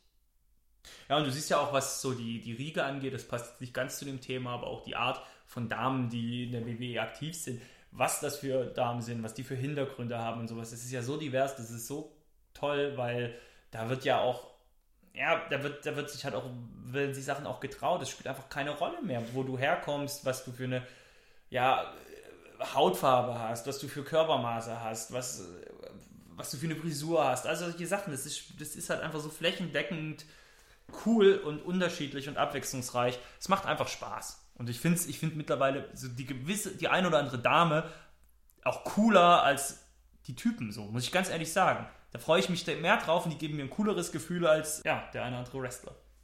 Amen. Kevin, das war's für heute. Sind wir schon wieder durch, gell? Ja, jetzt können wir wieder Weihnachten feiern gehen. Ja. Weiter trinken. Whisky, äh, Wasser, Wasser. Ja, wie, wie ist das bei dir? Hält, hält diese Weihnachtsstimmung an? Ich denke mal, an Heiligabend ist sie ja auf dem Zenit so, man ist ja voll in der Weihnachtsstimmung und yeah. Und ist es bei dir so, dass es dann abflacht, dass du dann am zweiten Weihnachtsfeiertag schon wieder denkst, naja. Ist tatsächlich so, ja. Ja? Ja. Also ich hole mir so zwei Wochen vor Heiligabend so die Stimmung ein bisschen im Weihnachtsmarkt und gehst ja Geschenke kaufen. Und so nach Heiligabend ist dann so, ja. Ja, wieder flach. Over dann, ja. Ah, okay. Schade. Ja. Bei dir nicht so? Nee, gar nicht. Also äh, Heiligabend ist halt eine Familie, dann, dann ersten Weihnachtsfeiertag gehe ich zu den Eltern meiner Freundin und am zweiten Weihnachtsfeiertag zu meinen Eltern mit der Freundin und am ersten Weihnachtsfeiertag ist dann traditionell immer bei uns äh, in der Heimat abends ordentlich weggehen angesagt meistens am zweiten Weihnachtsfeiertag nicht mehr, weil ich dann so durch bin, weil Heiligabend schon so lang war und dann das. Und dann ist aber immer noch am, wir sagen immer dritten Weihnachtsfeiertag, immer noch mal so, wenn alle schon wieder in, der, wieder in ihrer Wahlheimat sind, nochmal ein Treffen, wo wir dann alle nochmal in die Stadt gehen und alle zusammen dann nochmal einen drauf machen bis morgens sonst wann und dann geht es wieder, wieder zurück. Schön. In meinem Falle nach Freiburg. Deswegen ist bei mir das eigentlich relativ lange. Bei mir ist dann immer eher so Silvester. Ja gut, wird ja eh nur gesoffen. Ah, Silvester ist nicht so mein Lieblingsfest. Nee. Ich feiere das ganze Jahr über, da muss ich jetzt nicht an Silvester. ja, Kevin, wann Ah. feiern wir wieder? Ach, apropos, wir haben es ja am Anfang schon gesagt. Am 1.1. Neujahr, da hört ihr uns schon wieder. Ihr müsst gar nicht so lange warten. Wir machen eine Spezialfolge. Ja, Sonderausgabe.